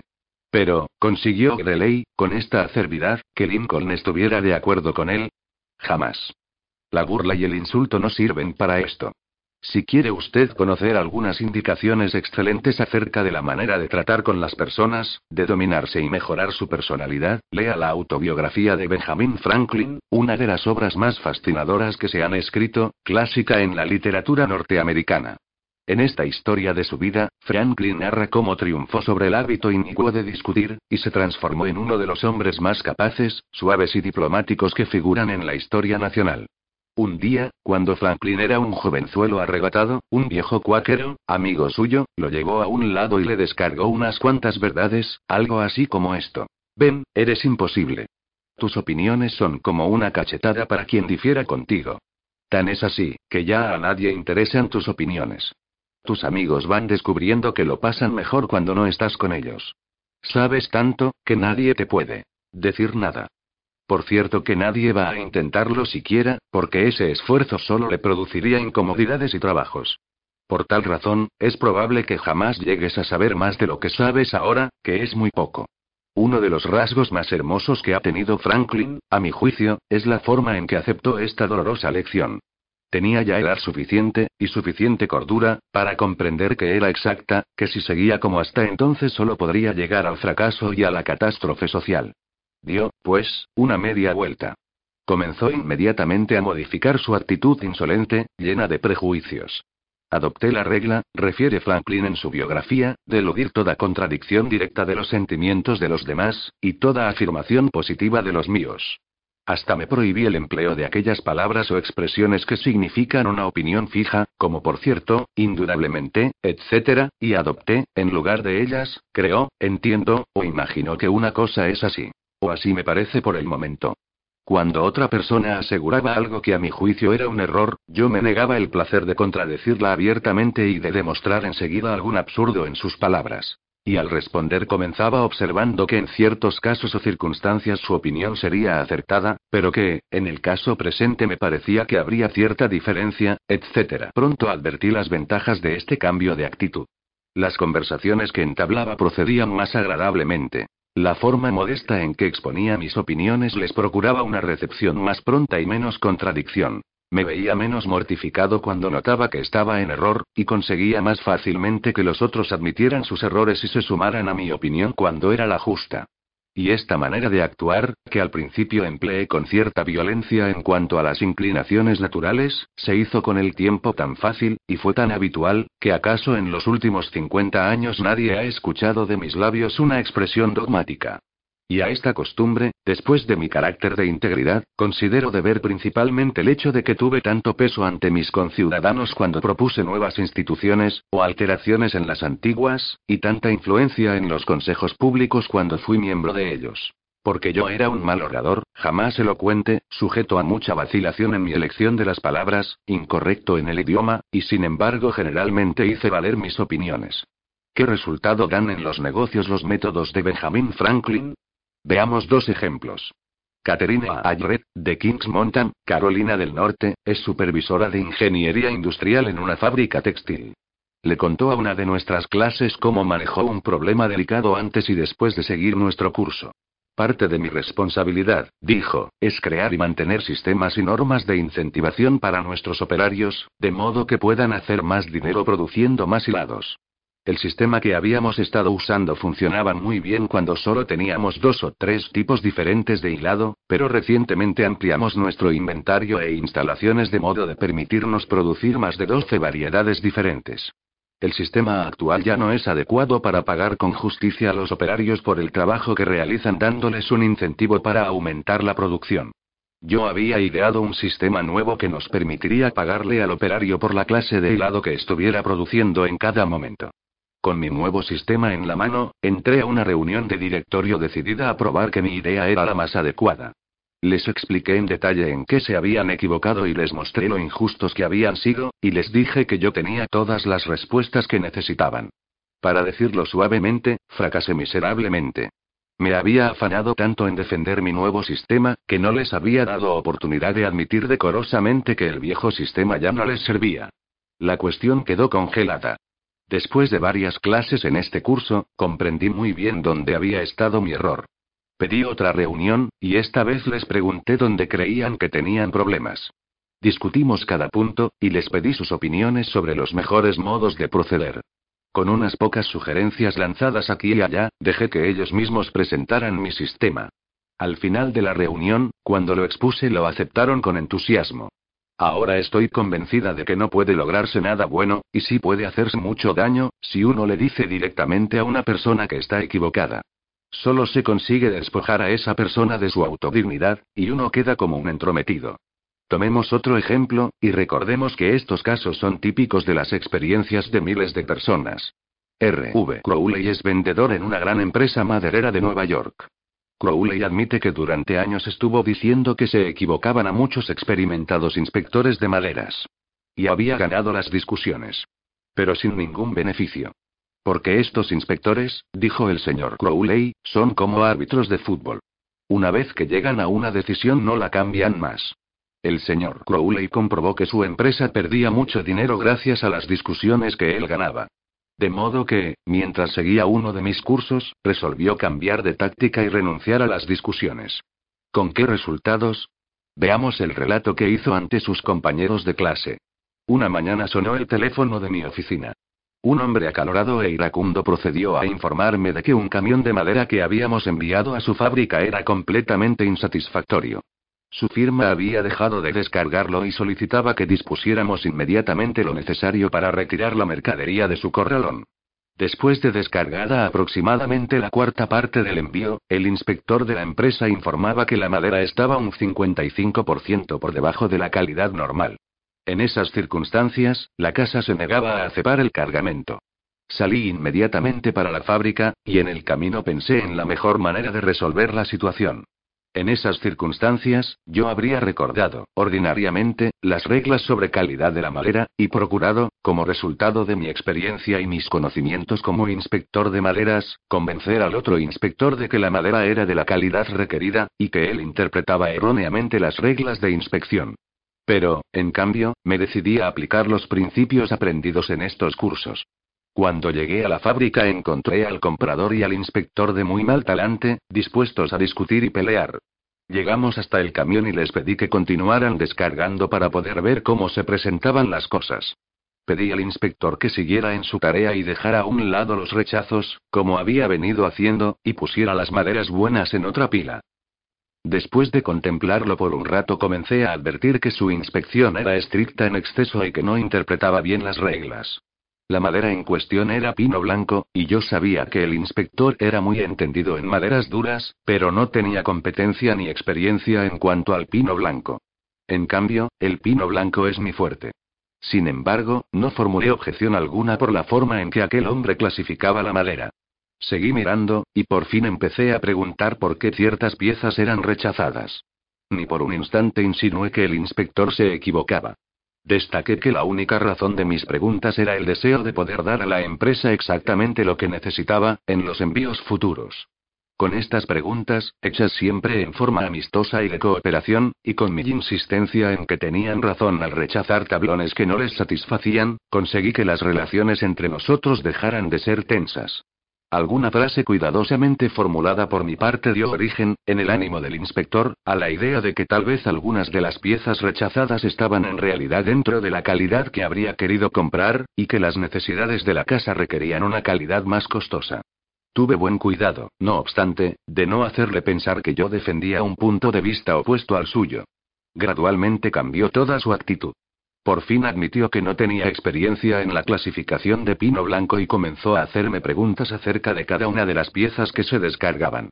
Yo explicaba entonces por qué tal o cual pieza entraba dentro de la calidad especificada en el pedido, pero insistiendo siempre en que no quería que la casa la aceptara si no respondía a sus necesidades. Por fin el inspector llegó al punto de sentirse culpable cada vez que colocaba un tablón en la pila de los rechazos. Y por último comprendió que el error había sido de su empresa, por no especificar en el pedido una calidad tan buena como la que necesitaban. El resultado final fue que volvió a revisar todo el cargamento después de marcharme yo, que aceptó toda la madera y que recibimos un cheque por el pago total. En este caso solo un poco de tacto y la decisión de abstenerse de decir a la otra persona que se equivoca, resultó para mi compañía una economía de una buena cantidad de dinero contante y sonante, y sería difícil fijar el valor monetario de la buena voluntad que se salvó por ese medio. Una vez le preguntaron a Martin Luther King cómo podía admirar, siendo un pacifista, al general de la Fuerza Aérea Daniel Chapier James, que en aquel entonces era el militar negro de más rango en el país. El doctor King respondió. Juzgo a la gente por sus principios, no por los míos. De modo similar, el general Robert E. Lee le habló una vez al presidente de la Confederación, Jefferson Davis, en los términos más elogiosos, sobre cierto oficial bajo su mando. Otro oficial que estaba presente quedó atónito, general, le dijo, ¿no sabe que el hombre del que habla con tanta admiración es uno de sus peores enemigos, que no pierde ocasión de demigrarlo? Sí, respondió el general Lee. Pero el presidente me pidió mi opinión de él, no la opinión que él tiene de mí. Pero yo no revelo nada nuevo en este capítulo. Hace 19 siglos, Jesucristo dijo, ponte rápidamente de acuerdo con tu adversario. Y 2200 años antes del nacimiento de Jesucristo, el rey Actoi de Egipto dio a un hijo ciertos consejos muy sagaces, consejos que no son muy necesarios hoy. Sé diplomático, le dijo el rey, te ayudará a obtener tus deseos. En otras palabras, no hay que discutir con el cliente o con el cónyuge o con el adversario. No le diga que se equivoca, no lo haga enojar. Utilice un poco de tacto, de diplomacia. Regla 2. Demuestre respeto por las opiniones ajenas. Jamás diga a una persona que está equivocada. 3. Si se equivoca usted, admítalo. A un minuto de marcha de mi casa había un amplio terreno con bosques vírgenes, donde las plantas salvajes florecían en la primavera, donde las ardillas hacían sus hogares y criaban a sus hijos, y donde los matorrales crecían hasta tapar a un hombre. Este bosque se llamaba Forest Park, y era un bosque que probablemente no difiriera mucho en aspecto de lo que era cuando Colón descubrió América. Con frecuencia iba a pasear por este bosque con Rex, mi pequeño bull terrier de Boston.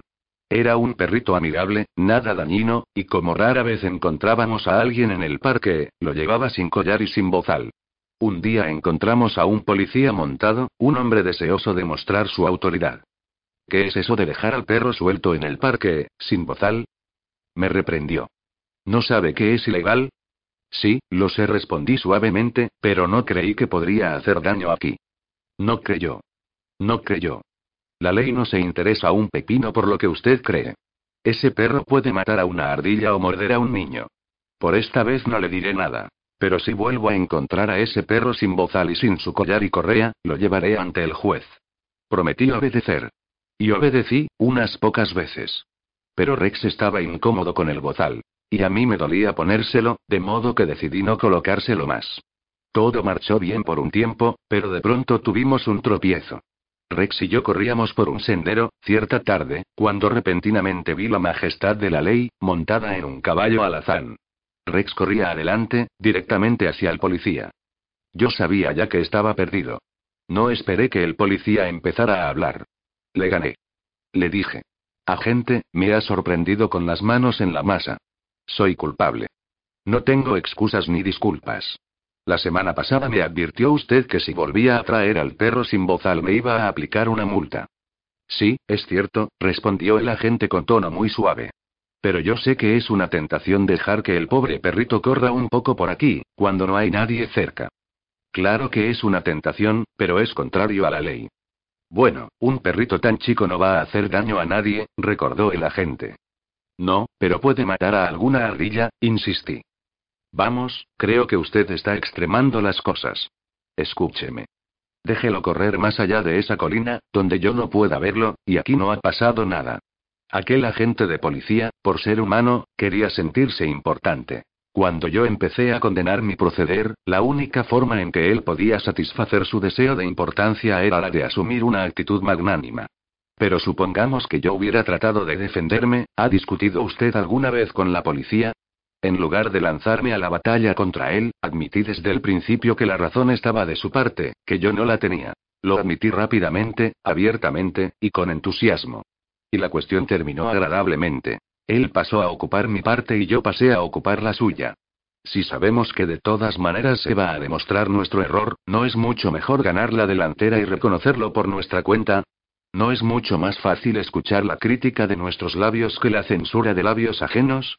Diga usted de sí mismo todas las cosas derogatorias que sabe está pensando la otra persona, o quiere decir, o se propone decir, y dígalas antes de que él haya tenido una oportunidad de formularlas, y le quitará la razón de hablar. Lo probable, una probabilidad de ciento a uno, es que su contendor asuma entonces una actitud generosa, de perdón, y trate de restar importancia al error por usted cometido, exactamente como ocurrió en el episodio del policía montado. Ferdinand de Warren, artista comercial, utilizó esta técnica para obtener la buena voluntad de un comprador petulante, irritable. El señor Warren nos narró su experiencia en estos términos. Es de suma importancia, al hacer dibujos para fines de publicidad y para los periódicos, ser muy preciso y muy exacto. Algunos compradores exigen que sus pedidos sean ejecutados inmediatamente, y en esos casos suelen ocurrir algunos ligeros errores. Yo conocí particularmente a uno que se complacía en encontrar hasta los menores defectos. A menudo he salido de su despacho irritado, no por sus críticas sino por sus métodos de ataque. Hace poco entregué un trabajo apresurado a este comprador y poco después me dijo por teléfono que fuera inmediatamente a su oficina. Cuando llegué encontré lo que esperaba y temía. Estaba lleno de hostilidad, encantado de tener una oportunidad de criticarme. Preguntó, acaloradamente, por qué yo había hecho esto y aquello. Vi una oportunidad para aplicar la autocrítica, según lo recomendado en este curso. Así, pues, le contesté, Señor fulano, si lo que dice usted es cierto, la culpa es mía y no hay excusas por este error. Después de hacer dibujos para usted durante tanto tiempo, ya debía saber estas cosas. Estoy avergonzado por lo que ocurre. El comprador empezó a defenderme inmediatamente. Sí, es cierto, afirmó, pero al fin y al cabo no es un error muy grave. Es solamente, cualquier error, le interrumpí, puede resultar costoso, y todos son irritantes. Quiso hablar, pero no lo dejé. Yo estaba a mis anchas. Por primera vez en la vida me criticaba a mí mismo, y estaba encantado. Debí tener más cuidado, proseguí. Usted me encarga mucho trabajo y merece que se le entregue lo mejor. Así, pues, voy a hacer este dibujo de nuevo. No, no. Protestó. Ni piensen tomarse toda esa molestia. Elogió después mi trabajo, me aseguró que solo hacía falta una leve modificación, y que mi ligero error no había costado dinero a su firma que, al fin y al cabo, era una cuestión de detalle, que no valía la pena preocuparse. Mi prontitud en criticarme le había quitado el ansia de pelear. Terminó por reinvitarme a almorzar, y antes de separarnos me pagó mi trabajo y me encargó otro. Hay un cierto grado de satisfacción en tener el valor de admitir los errores propios. No solo limpia el aire de culpa y actitud defensiva, sino que a menudo ayuda a resolver el problema creado por el error. Bruce Arbey, de Albuquerque, Nueva México, había autorizado incorrectamente el pago del salario completo a un empleado que tenía licencia por enfermedad. Cuando descubrió su error, llamó al empleado, le explicó la situación y le dijo que para corregir el error tendría que descontar de su siguiente pago el monto completo del exceso pagado antes. El empleado dijo que eso le causaría un grave problema financiero, y pidió que los descuentos se hicieran a lo largo de determinado espacio de tiempo.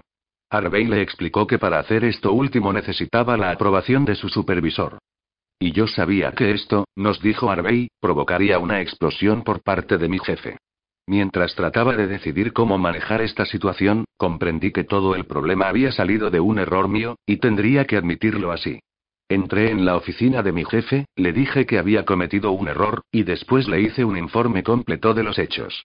Replicó de modo explosivo que era culpa del departamento de personal. Repetí que la culpa era mía. Volvió a explotar contra el descuido del departamento contable. Una vez más le expliqué que la culpa era toda mía.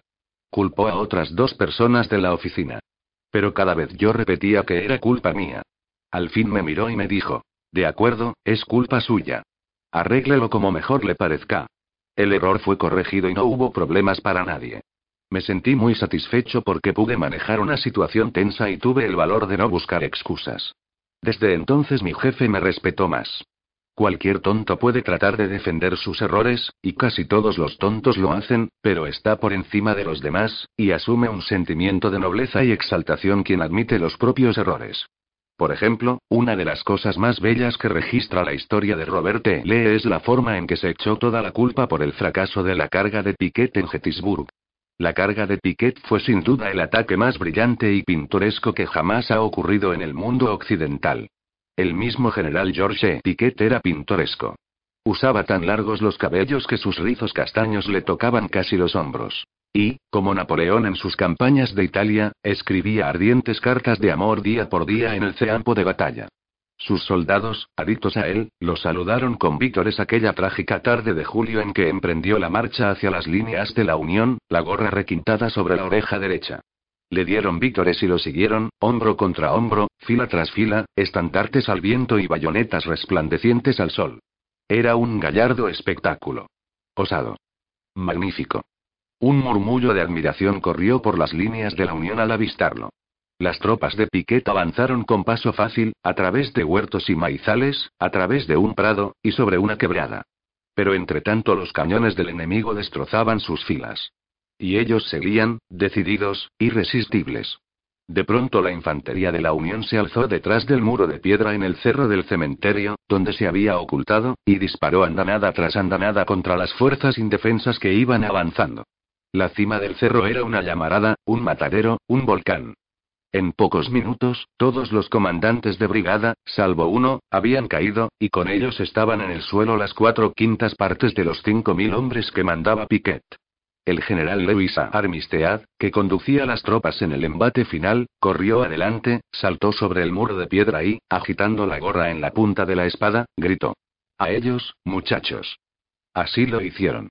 Saltaron sobre el muro, hincaron bayonetas en los cuerpos enemigos, aplastaron cráneos con sus mosquetes, y clavaron las banderas del sur en el cerro del cementerio. Las banderas flamearon allí por un momento apenas. Pero ese momento, breve como fue, resultó el momento supremo para la Confederación. La carga de Piquet, brillante, heroica, fue no obstante el comienzo del fin. Lee había fracasado.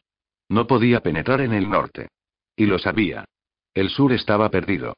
Tan triste, tan atónito quedó Lee, que envió su renuncia y pidió a Jefferson Davis, presidente de la Confederación, que designara a un hombre más joven y más capaz. Si hubiera querido culpar a cualquier otro jefe por el desastroso fracaso de la carga de Piquet, habría encontrado muchas excusas. Algunos de sus comandantes divisionarios fallaron. La caballería no llegó a tiempo para apoyar el ataque de la infantería. Esto resultó mal y aquello también. Pero le era demasiado noble para culpar a los demás.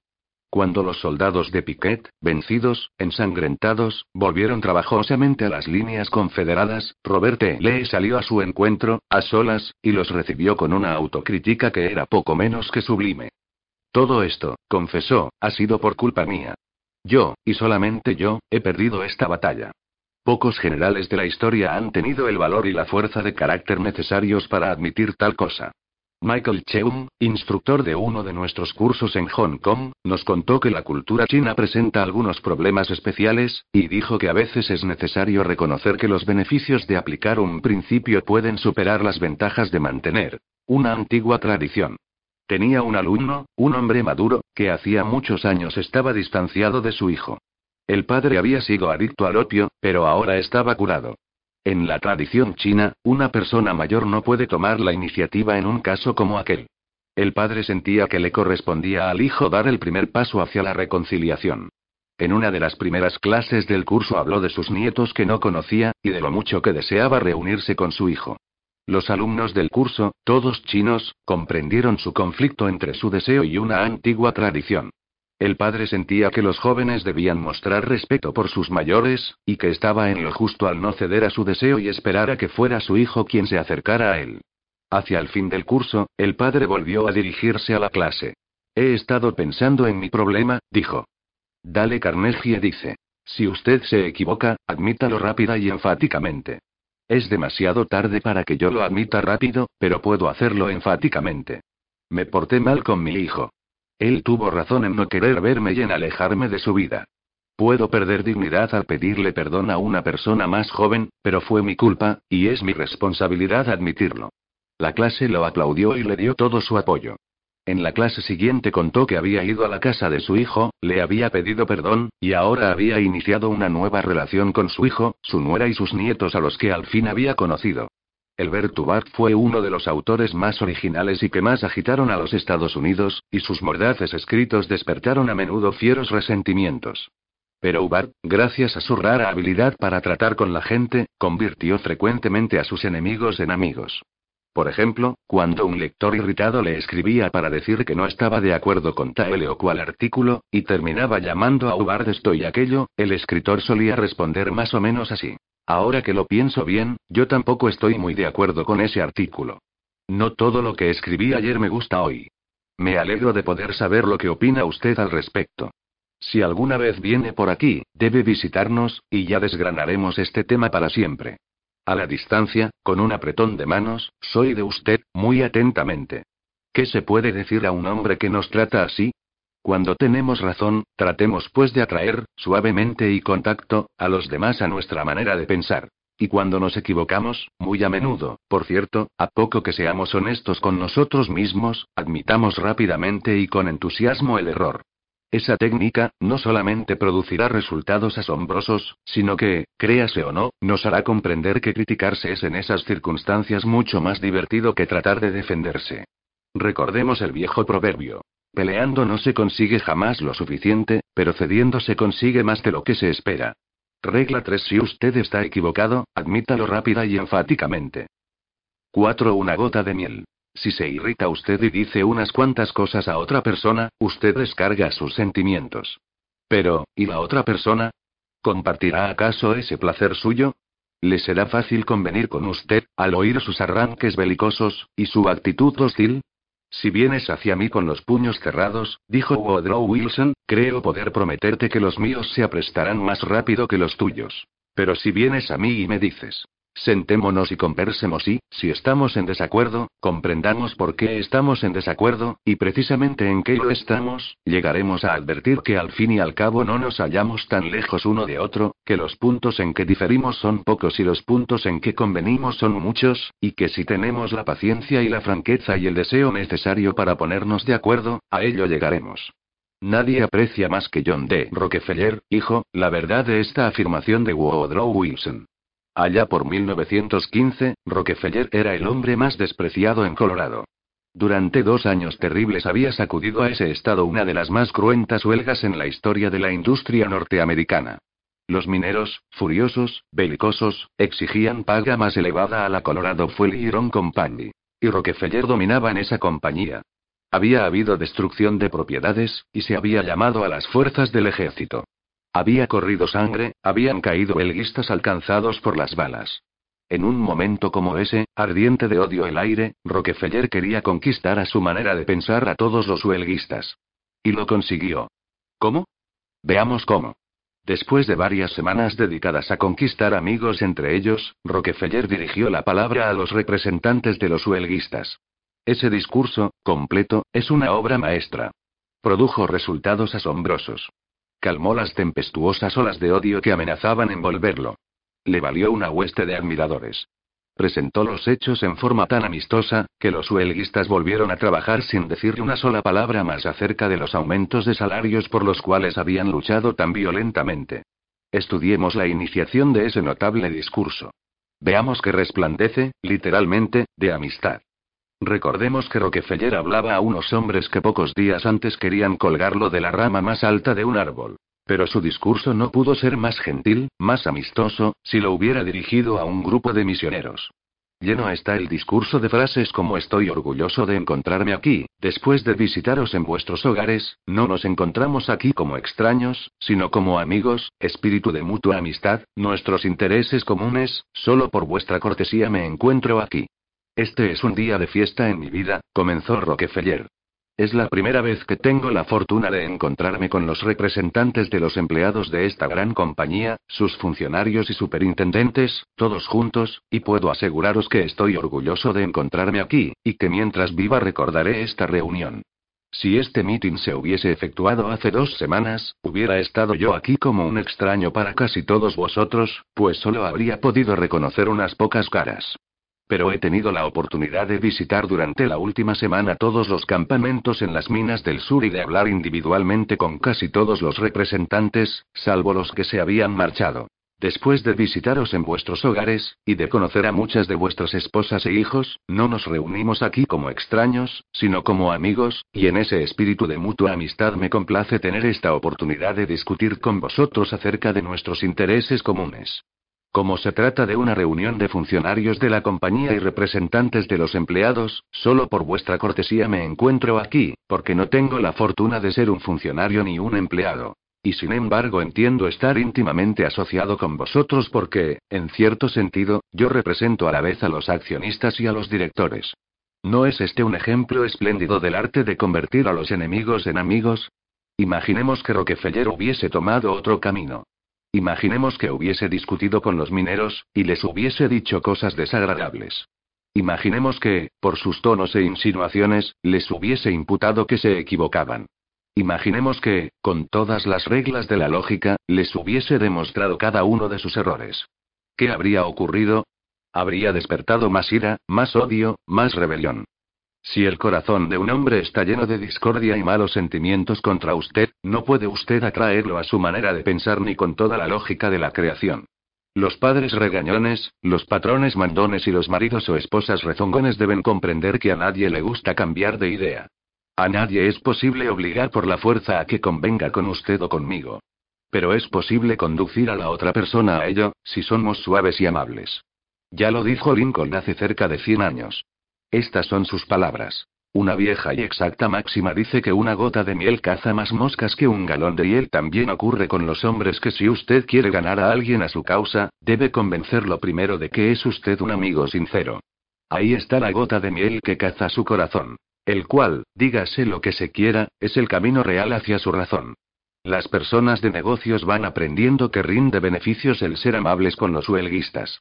Por ejemplo, cuando 2.500 empleados de la fábrica de la Witte Motor Company se declararon en huelga, pidiendo aumento de salarios y reconocimiento del sindicato, Robert F. Black, presidente de la empresa, no formuló acres censuras, ni amenazas, ni habló de tiranía y de comunismo. Elogió a los huelguistas. Publicó en los diarios de Cleveland un anuncio en que los felicitaba por la forma pacífica en que han abandonado sus herramientas. Al ver que los huelguistas que cuidaban que no trabajaran los rompehuelgas estaban ociosos, les compró un par de docenas de palos de béisbol, y los guantes correspondientes, y los invitó a jugar en terrenos baldíos. Para quienes preferían jugar a los bolos, alquiló un local adecuado. Esta muestra de amistad por parte del señor Black logró lo que siempre logra la amistad. Engendró más amistad. Entonces los huelguistas consiguieron escobas, palas y carros, y comenzaron a recoger los fósforos, papeles y colillas de cigarros en torno a la fábrica. Imaginemos eso. Imaginemos a unos huelguistas dedicados a limpiar el terreno de la fábrica mientras batallaban por salarios más elevados y por el reconocimiento del sindicato. Jamás se había producido un acontecimiento así en la larga y tempestuosa historia de los conflictos obreros en los Estados Unidos. Esta huelga terminó en menos de una semana con una transacción, y terminó sin rencores ni malos sentimientos. Daniel Webster, que parecía un dios y hablaba como Jehová, fue uno de los abogados de mayor éxito. Pero solía emitir sus argumentos más poderosos con expresiones tan amables como estas. Al jurado corresponde considerar, quizá valga la pena pensar en esto, caballeros, aquí hay algunos hechos que espero no serán perdidos de vista, caballeros, o ustedes, señores, con su conocimiento del carácter humano, verán fácilmente el significado de estos hechos. Nada de presión. Ni un intento de forzar las opiniones sobre los demás. Webster utilizaba el método tranquilo, calmo, amistoso, y esto contribuyó a hacerlo famoso. Tal vez no tenga usted que resolver una huelga o que dirigirse a un jurado jamás, pero ¿acaso quiera obtener una rebaja en el alquiler?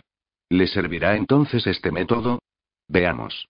O. L. Stroud, ingeniero, quería que le rebajaran el alquiler. Y sabía que el dueño de casa era un hombre muy enérgico. En una conversación ante nuestra clase relató. Escribí al dueño de casa notificándole que iba a dejar el departamento tan pronto como expirara el contrato. La verdad es que no quería mudarme de casa. Quería permanecer en ella, siempre que me redujeran el alquiler. Pero la situación no ofrecía esperanzas. Otros inquilinos lo habían intentado infructuosamente. Pero yo me dije, estoy estudiando la manera de tratar con la gente, de modo que puedo probarlo con él, para ver qué resulta. El dueño de casa y su secretario vinieron a verme tan pronto como recibieron la carta. Los recibí en la puerta con amistosa deferencia. Irradiaba buena voluntad y entusiasmo. No empecé a hablar de lo elevado que era el alquiler. Empecé hablando de lo mucho que me gustaba el departamento. Fui caluroso en mi aprobación y generoso en mis elogios. Lo felicité por la forma en que se atendía a los inquilinos y funcionaba la casa de departamentos, y agregué que me encantaría poder seguir otro año allí, pero no me alcanzaba el presupuesto. Es evidente que jamás había tenido aquel hombre una recepción así de un inquilino. No sabía qué pasaba. Entonces empezó a narrarme sus dificultades. Inquilinos quejosos. Uno había escrito 14 cartas, varias de ellas insultantes. Otro amenazaba desconocer el contrato a menos que el propietario prohibiera roncar al hombre que vivía en el piso superior. Qué consuelo, dijo, es tener un inquilino como usted. Y luego, sin que se lo pidiera yo, ofreció reducirme algo el alquiler. Yo quería una rebaja mayor, de modo que indiqué la cifra que podía pagar sin desequilibrar el presupuesto, y el dueño aceptó sin una protesta. Cuando se marchaba, se volvió hacia mí y preguntó. ¿Cómo quiere que le decoremos el departamento? Si yo hubiese tratado de obtener una rebaja de alquiler por el método de los otros inquilinos, estoy seguro de que habría tropezado con el mismo fracaso que ellos. El triunfo se debió al método amistoso, de simpatía, de apreciación.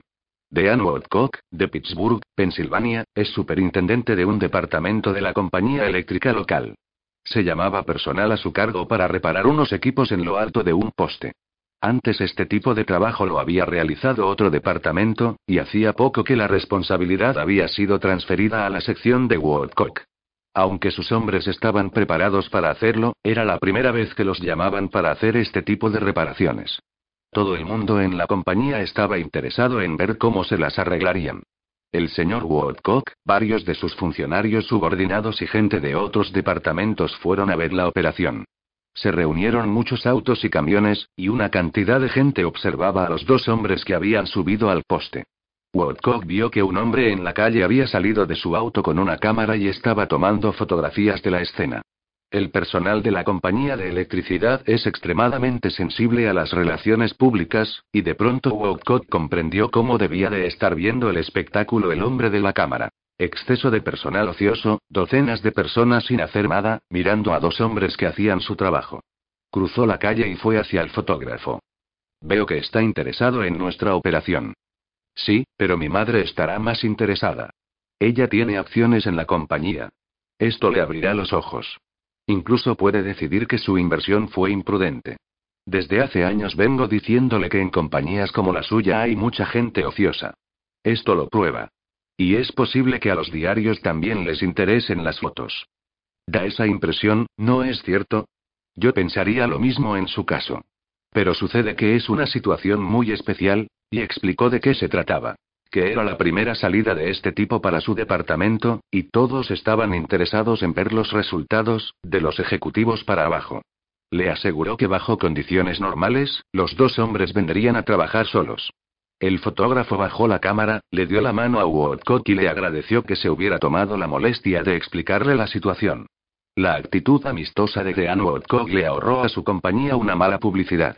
Otro miembro de una de nuestras clases, Gerald H. Wynn, de Littleton, New Hampshire, nos contó cómo, mediante una actitud amistosa, obtuvo un arreglo muy ventajoso en un caso de reclamo por daños. A comienzos de la primavera, contó, antes de que comenzara el deshielo, hubo una tormenta especialmente fuerte, y el agua, que normalmente se habría escurrido por los desagües, tomó otra dirección al encontrar helados a estos, y se introdujo en un lote donde yo acababa de construir una casa. Al no poder salir, el agua hizo presión contra los cimientos de la casa. Se filtró bajo el piso de concreto del sótano, lo rejó, y el sótano terminó inundado. Esto arruinó la caldera y los calentadores de agua. El costo de las reparaciones superaba los dos mil dólares. Y yo no tenía seguro que cubriera este tipo de daños. No obstante, descubrí que el dueño del lote había olvidado hacer un drenaje cerca de la casa, que habría impedido que se produjera el daño.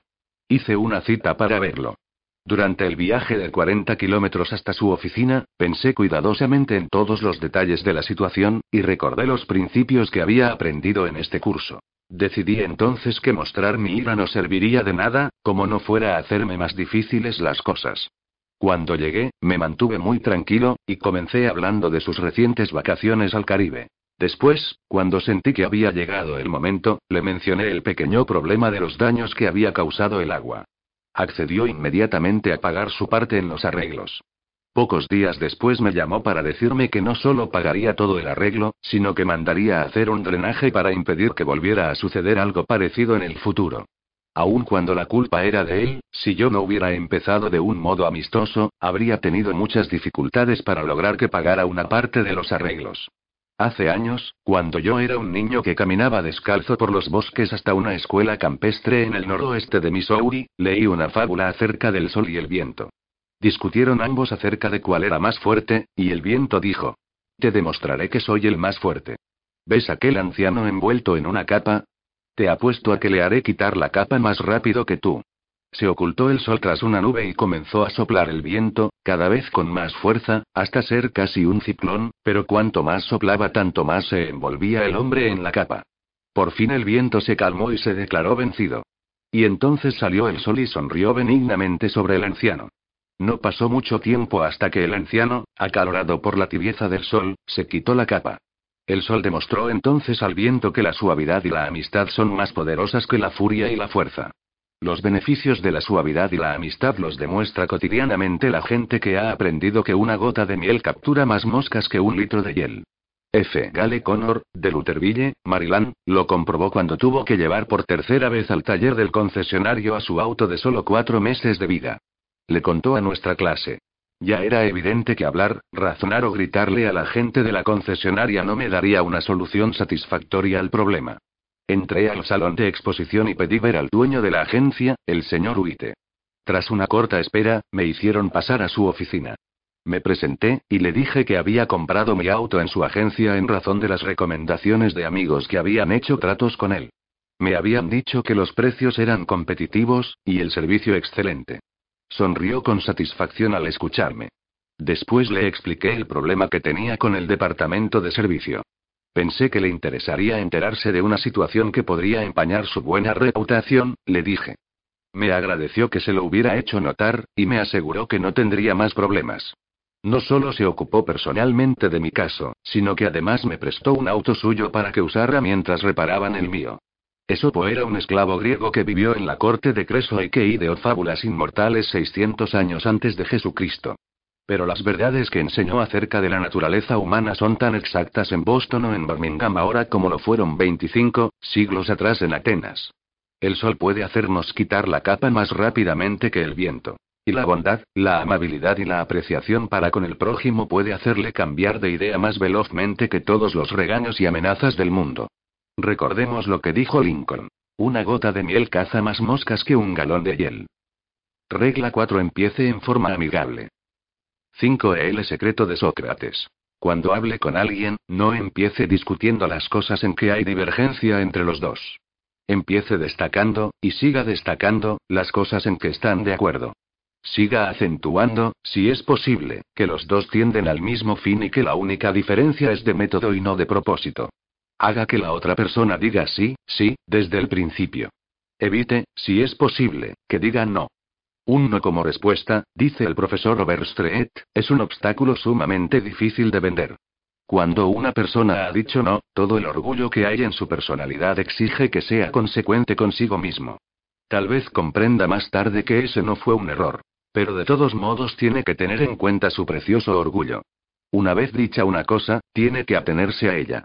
Por lo tanto, es de primordial importancia que lancemos a una persona en la dirección afirmativa. El orador hábil obtiene desde el principio una serie de síes, como respuesta. Con ello ha puesto en movimiento en la dirección afirmativa, los procesos psicológicos de quienes lo escuchan. Es como el movimiento de una bola de billar. Impúlsesela en una dirección, y se necesita cierta fuerza para desviarla. Mucha más para enviarla de vuelta en la dirección opuesta. Son muy claros aquí los patrones psicológicos. Cuando una persona dice no y en realidad quiere decir sí, ha hecho mucho más que pronunciar una palabra de dos letras. Todo su organismo, glandular, nervioso, muscular, se aúna en un estado de rechazo. Suele haber, en un grado diminuto pero a veces perceptible, una especie de retirada física, o de prontitud para la retirada. Todo el sistema neuromuscular, en suma, se pone en guardia contra la aceptación. Por lo contrario, cuando una persona dice sí, no se registra ninguna de estas actividades de retirada. El organismo está en una actitud de movimiento positivo, aceptable, abierta. Por ende, cuantos más sí podamos incluir desde un comienzo, tanto más probable es que logremos captar la atención del interlocutor para nuestra proposición final. Es una técnica muy sencilla esta respuesta afirmativa. Y cuán descuidada. A menudo parece que la gente logrará un sentimiento de importancia mediante el antagonismo inicial en una conversación. Si hacemos que un estudiante, o un cliente, o un hijo, o un esposo, o una esposa, diga no en un comienzo, necesitaremos la sabiduría y la paciencia de los ángeles para transformar esa erizada negativa en una afirmativa. El empleo de esta técnica del sí, sí permitió a James Everson, cajero del Greenwich Savings Bank, de Nueva York, obtener un nuevo cliente que, en el caso contrario, se habría perdido. Este hombre, relató Everson, entró a abrir una cuenta, y yo le di la solicitud acostumbrada para que la llenara. Respondió de buen grado a algunas de las preguntas, pero se opuso rotundamente a responder a otras. Antes de empezar mi estudio de las relaciones humanas, yo habría dicho a este futuro cliente que si se negaba a dar la información al banco tendríamos que negarnos a aceptar su cuenta. Me avergüenza confesar que en el pasado hice muchas veces tal cosa.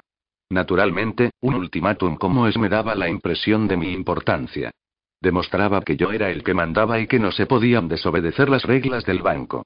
Pero esa actitud no causaba, por cierto, una sensación de bienvenida y de importancia al hombre que entraba a confiarnos sus depósitos.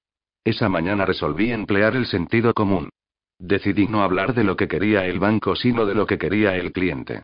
Y, sobre todo, resolví lograr que me dijera sí, sí desde un principio. Combine con él, pues.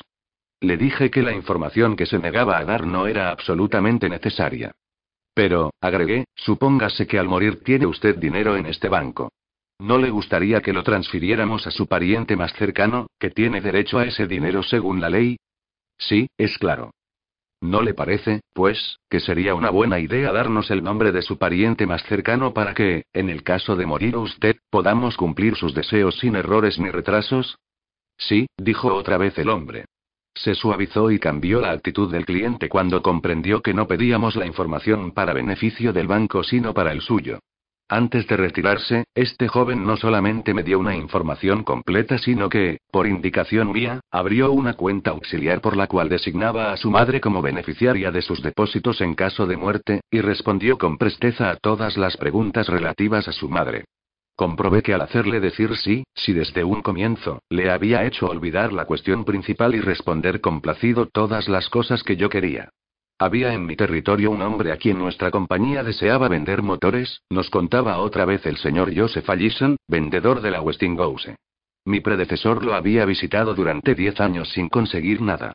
Cuando yo me hice cargo del territorio seguí insistiendo durante tres años sin lograr nada. Por fin, al cabo de 13 años de visitas y esfuerzos, conseguimos venderle unos pocos motores.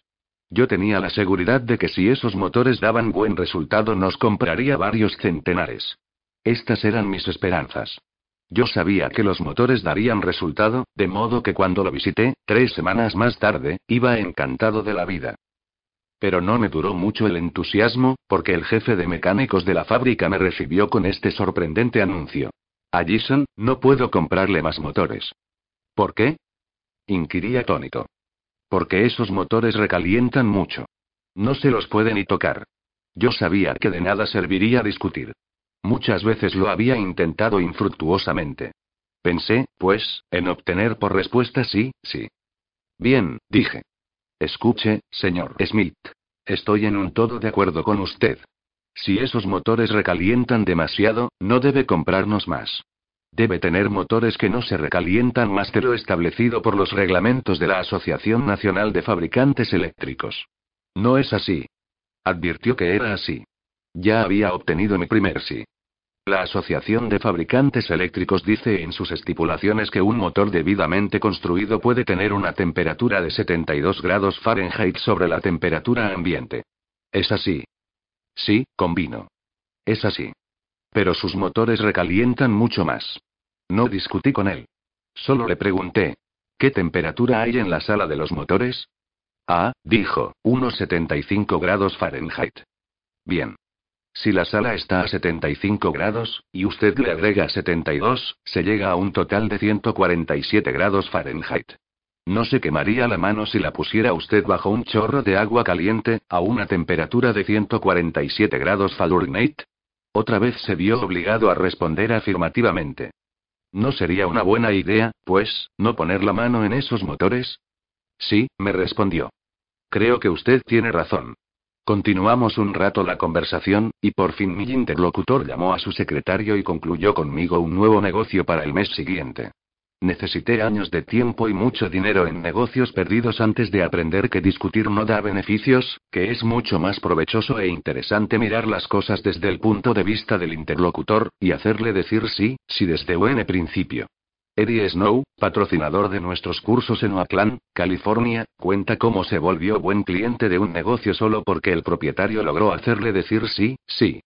Eddie se había interesado en la caza con arco y flecha, y había gastado bastante dinero en la compra de equipo en un negocio de artículos deportivos. En una ocasión en que su hermano fue a visitarlo, quiso llevarlo de caza con él, trató de alquilar un arco en este mismo negocio. El empleado que atendió a su llamado telefónico le respondió, sin más, que no alquilaban arcos. De modo que Eddie llamó a otro negocio. He aquí su relato de lo que pasó. Me respondió un caballero muy agradable. Su respuesta a mi pedido de alquiler fue totalmente diferente a la que había recibido en el otro negocio. Me dijo que lamentablemente ya no alquilaban más arcos, porque no les resultaba rentable. Después me preguntó si yo había alquilado alguna vez un arco. Le dije que sí, que lo había hecho años atrás. Me recordó que probablemente yo habría pagado entre 25 y 30 dólares por el alquiler. Volví a decir que sí. Entonces me preguntó si yo era de la clase de personas a las que les agrada ahorrar dinero. Naturalmente, respondí que sí. Me explicó que tenían equipos de arcos con todos los extras, en venta por 34,95 dólares. Yo podía comprarme un equipo por solo 4,95 más que lo que me costaría alquilarlo. Me explicó que ese era el motivo por el que habían dejado de alquilar. ¿No me parecía razonable? Mi respuesta, que volvió a ser afirmativa, llegó a mi adquisición de un equipo, y cuando fui al local a retirarlo le compré varios elementos más, y desde entonces he seguido siendo cliente suyo. Sócrates, el tábano de Atenas, fue uno de los más grandes filósofos que haya habido. Hizo algo que solo un puñado de hombres han podido lograr en toda la historia. Cambió radicalmente todo el curso del pensamiento humano, y ahora, 24 siglos después de su muerte, se lo honra como a uno de los hombres más hábiles para persuadir a los demás. ¿Sus métodos? ¿Decía a los demás que se equivocaban? Oh, no. Era demasiado sagaz para eso. Toda su técnica, llamada ahora método socrático, se basaba en obtener una respuesta de sí, sí. Hacía preguntas con las cuales tenía que convenir su interlocutor. Seguía ganando una afirmación tras otra, hasta que tenía una cantidad de síes a su favor. Seguía preguntando, hasta que por fin, casi sin darse cuenta, su adversario se veía llegando a una conclusión que pocos minutos antes habría rechazado enérgicamente. La próxima vez que deseamos decir a alguien que se equivoca, recordemos al viejo Sócrates y hagamos una pregunta amable, una pregunta que produzca la respuesta. Sí, sí. Los chinos tienen un proverbio lleno de la vieja sabiduría oriental. Quien pisa con suavidad va lejos. Estos chinos, tan cultos, han pasado 5.000 años estudiando la naturaleza humana, y han empleado en ello mucha perspicacia. Quien pisa con suavidad va lejos. Regla 5. Consiga que la otra persona diga sí, sí inmediatamente. 6. La válvula de seguridad para atender quejas. Casi todos nosotros, cuando tratamos de atraer a los demás a nuestro modo de pensar, hablamos demasiado. Los vendedores, especialmente, son adictos a este costoso error. Dejemos que hable la otra persona. Ella sabe más que nosotros acerca de sus negocios y sus problemas. Hagámosle preguntas. Permitámosle que nos explique unas cuantas cosas. Si estamos en desacuerdo con ella, podemos vernos tentados a interrumpirla. Pero no lo hagamos. Es peligroso. No nos prestará atención mientras tenga todavía una cantidad de ideas propias que reclaman expresión. Escuchemos con paciencia y con ecuanimidad. Seamos sinceros. Alentémosla a expresar del todo sus ideas. ¿Da resultados esta política en los negocios? Veamos. Aquí tenemos el relato de un hombre que se vio obligado a emplearla. Uno de los más grandes fabricantes de automóviles de los Estados Unidos negociaba la compra de tejidos para tapizar sus coches durante todo el año. Tres fábricas importantes habían preparado tejidos de muestra. Todos habían sido inspeccionados por los directores de la compañía de automóviles, y a cada fabricante se le había comunicado que en un día determinado se daría a su representante una oportunidad para intentar por última vez la obtención del contrato. GBR, representante de uno de los fabricantes, llegó a la ciudad con un ataque de laringitis muy fuerte. Cuando me llegó el turno de reunirme con los directores en conferencia, relataba el señor R. Ante una de mis clases, había perdido la voz. Apenas podía hablar en un susurro. Se me hizo entrar en una sala, donde me encontré ante el jefe de tapicería, el agente de compras, el director de ventas y el presidente de la compañía. Yo hice un valiente esfuerzo por hablar, pero de mi garganta no salió más que un chillido. Estaban todos sentados en torno a una mesa, de modo que escribí en un trozo de papel. Señores, he perdido la voz. No puedo hablar. Yo hablaré por usted, dijo el presidente. Así lo hizo. Exhibió mis muestras y ensalzó sus ventajas. Se planteó una viva discusión acerca de los méritos de mi mercancía. Y el presidente, como hablaba por mí, tomó mi partido en la discusión. Yo no participé más que para sonreír, asentir con la cabeza y hacer unos pocos gestos. Como resultado de esta conferencia extraordinaria se me concedió el contrato, que significaba la venta de un millón de metros de tejidos para tapizados, con un valor total de un millón seiscientos mil dólares, o sea el negocio más grande que jamás he realizado. Sé que lo habría perdido si hubiese conservado la voz, porque tenía ideas erróneas de todo el asunto. Solo por este accidente descubrí cuánto beneficio rinde a veces que el interlocutor sea el que hable. Dejar hablar a la otra persona ayuda en situaciones familiares, así como en los negocios. Las relaciones de Barbara Wilson con su hija, Laurie, se estaban deteriorando rápidamente. Laurie, que fue siempre una criatura quieta, complaciente, se convirtió en una joven hostil y algunas veces agresiva. La señora de Wilson le hablaba, la amenazaba y castigaba, pero sin lograr nada. Un día, la señora de Wilson dijo en una de nuestras clases, me di por vencida. Laurie me desobedeció y dejó la casa para visitar a una amiga antes de completar sus quehaceres. Cuando retornó a la casa yo estaba por gritar por milésima vez, pero ya no tenía fuerzas para hacerlo. Simplemente la miré tristemente le pregunté, ¿por qué, Laurie, por qué? Laurie notó mi estado de ánimo y en voz calmada respondió, ¿de verdad quieres saber? Yo afirmé con la cabeza y Laurie comenzó a hablar, primero con hesitación y luego fue un torrente de palabras. Yo jamás la escuchaba. Siempre estaba ordenándole lo que debía hacer. Cuando ella quería contarme sus pensamientos, sentimientos, ideas, yo la interrumpía con más órdenes. Entonces comencé a darme cuenta de que ella me necesitaba, no como una madre dominadora, sino como una confidente, un escape por toda la confusión que sentía en sus años de crecimiento. Y todo lo que yo estuve haciendo fue hablar, cuando lo que debía haber hecho era escucharla. Desde ese momento la dejo hablar. Ella me dice lo que piensa y nuestras relaciones han mejorado inmensurablemente. Ella es otra vez una persona que colabora. En la página financiera de un diario de Nueva York apareció un gran anuncio en que se pedía un H hombre de capacidad y experiencia. Charles T. Cubellis respondió al anuncio, con una carta enviada a una casilla postal. Unos días más tarde se le invitó, también por carta, a entrevistarse con los patrones. Antes de ir pasó varias horas en Wall Street para averiguar todo lo que pudiera acerca del fundador de la casa. Durante la entrevista final declaró francamente. Sería para mí un orgullo estar vinculado con una gran entidad como esta. Creo que usted se inició hace 28 años sin más elementos que una oficina y una estenógrafa. ¿No es cierto? Casi todos los hombres que han triunfado se complacen en recordar sus luchas iniciales. Este hombre no era una excepción. Habló un largo rato acerca de cómo había comenzado en los negocios, con 450 dólares y una idea original. Relató sus luchas contra el desaliento y sus batallas contra las mofas ajenas, cómo trabajaba los domingos y feriados, de 12 a 16 horas por día y cómo triunfó al fin, contra todas las probabilidades, hasta que ahora los hombres más importantes de Wall Street iban a pedirle consejo e informaciones. Estaba orgulloso de esa historia. Tenía derecho a sentirse orgulloso, y pasó un rato espléndido contando su actuación.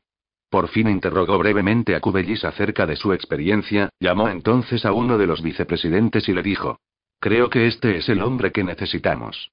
El señor Cubellis se había tomado el trabajo de averiguar los antecedentes de su patrón en perspectiva. Demostró interés en los demás y por sus problemas. Lo alentó a hablar de él, y así causó una impresión favorable. Roy G. Bradley, de Sacramento, California, tenía el problema opuesto. Escuchó cuando un buen candidato para un puesto se convenció a sí mismo de aceptar el trabajo en su firma. Nos contó esto. Como éramos una firma pequeña, no teníamos beneficios sociales para nuestros empleados, como hospitalización, seguro médico y pensiones. En nuestra compañía, cada representante es un agente independiente. Ni siquiera les damos tantas facilidades de trabajo como nuestros competidores más importantes, por cuanto no podemos publicitar su trabajo.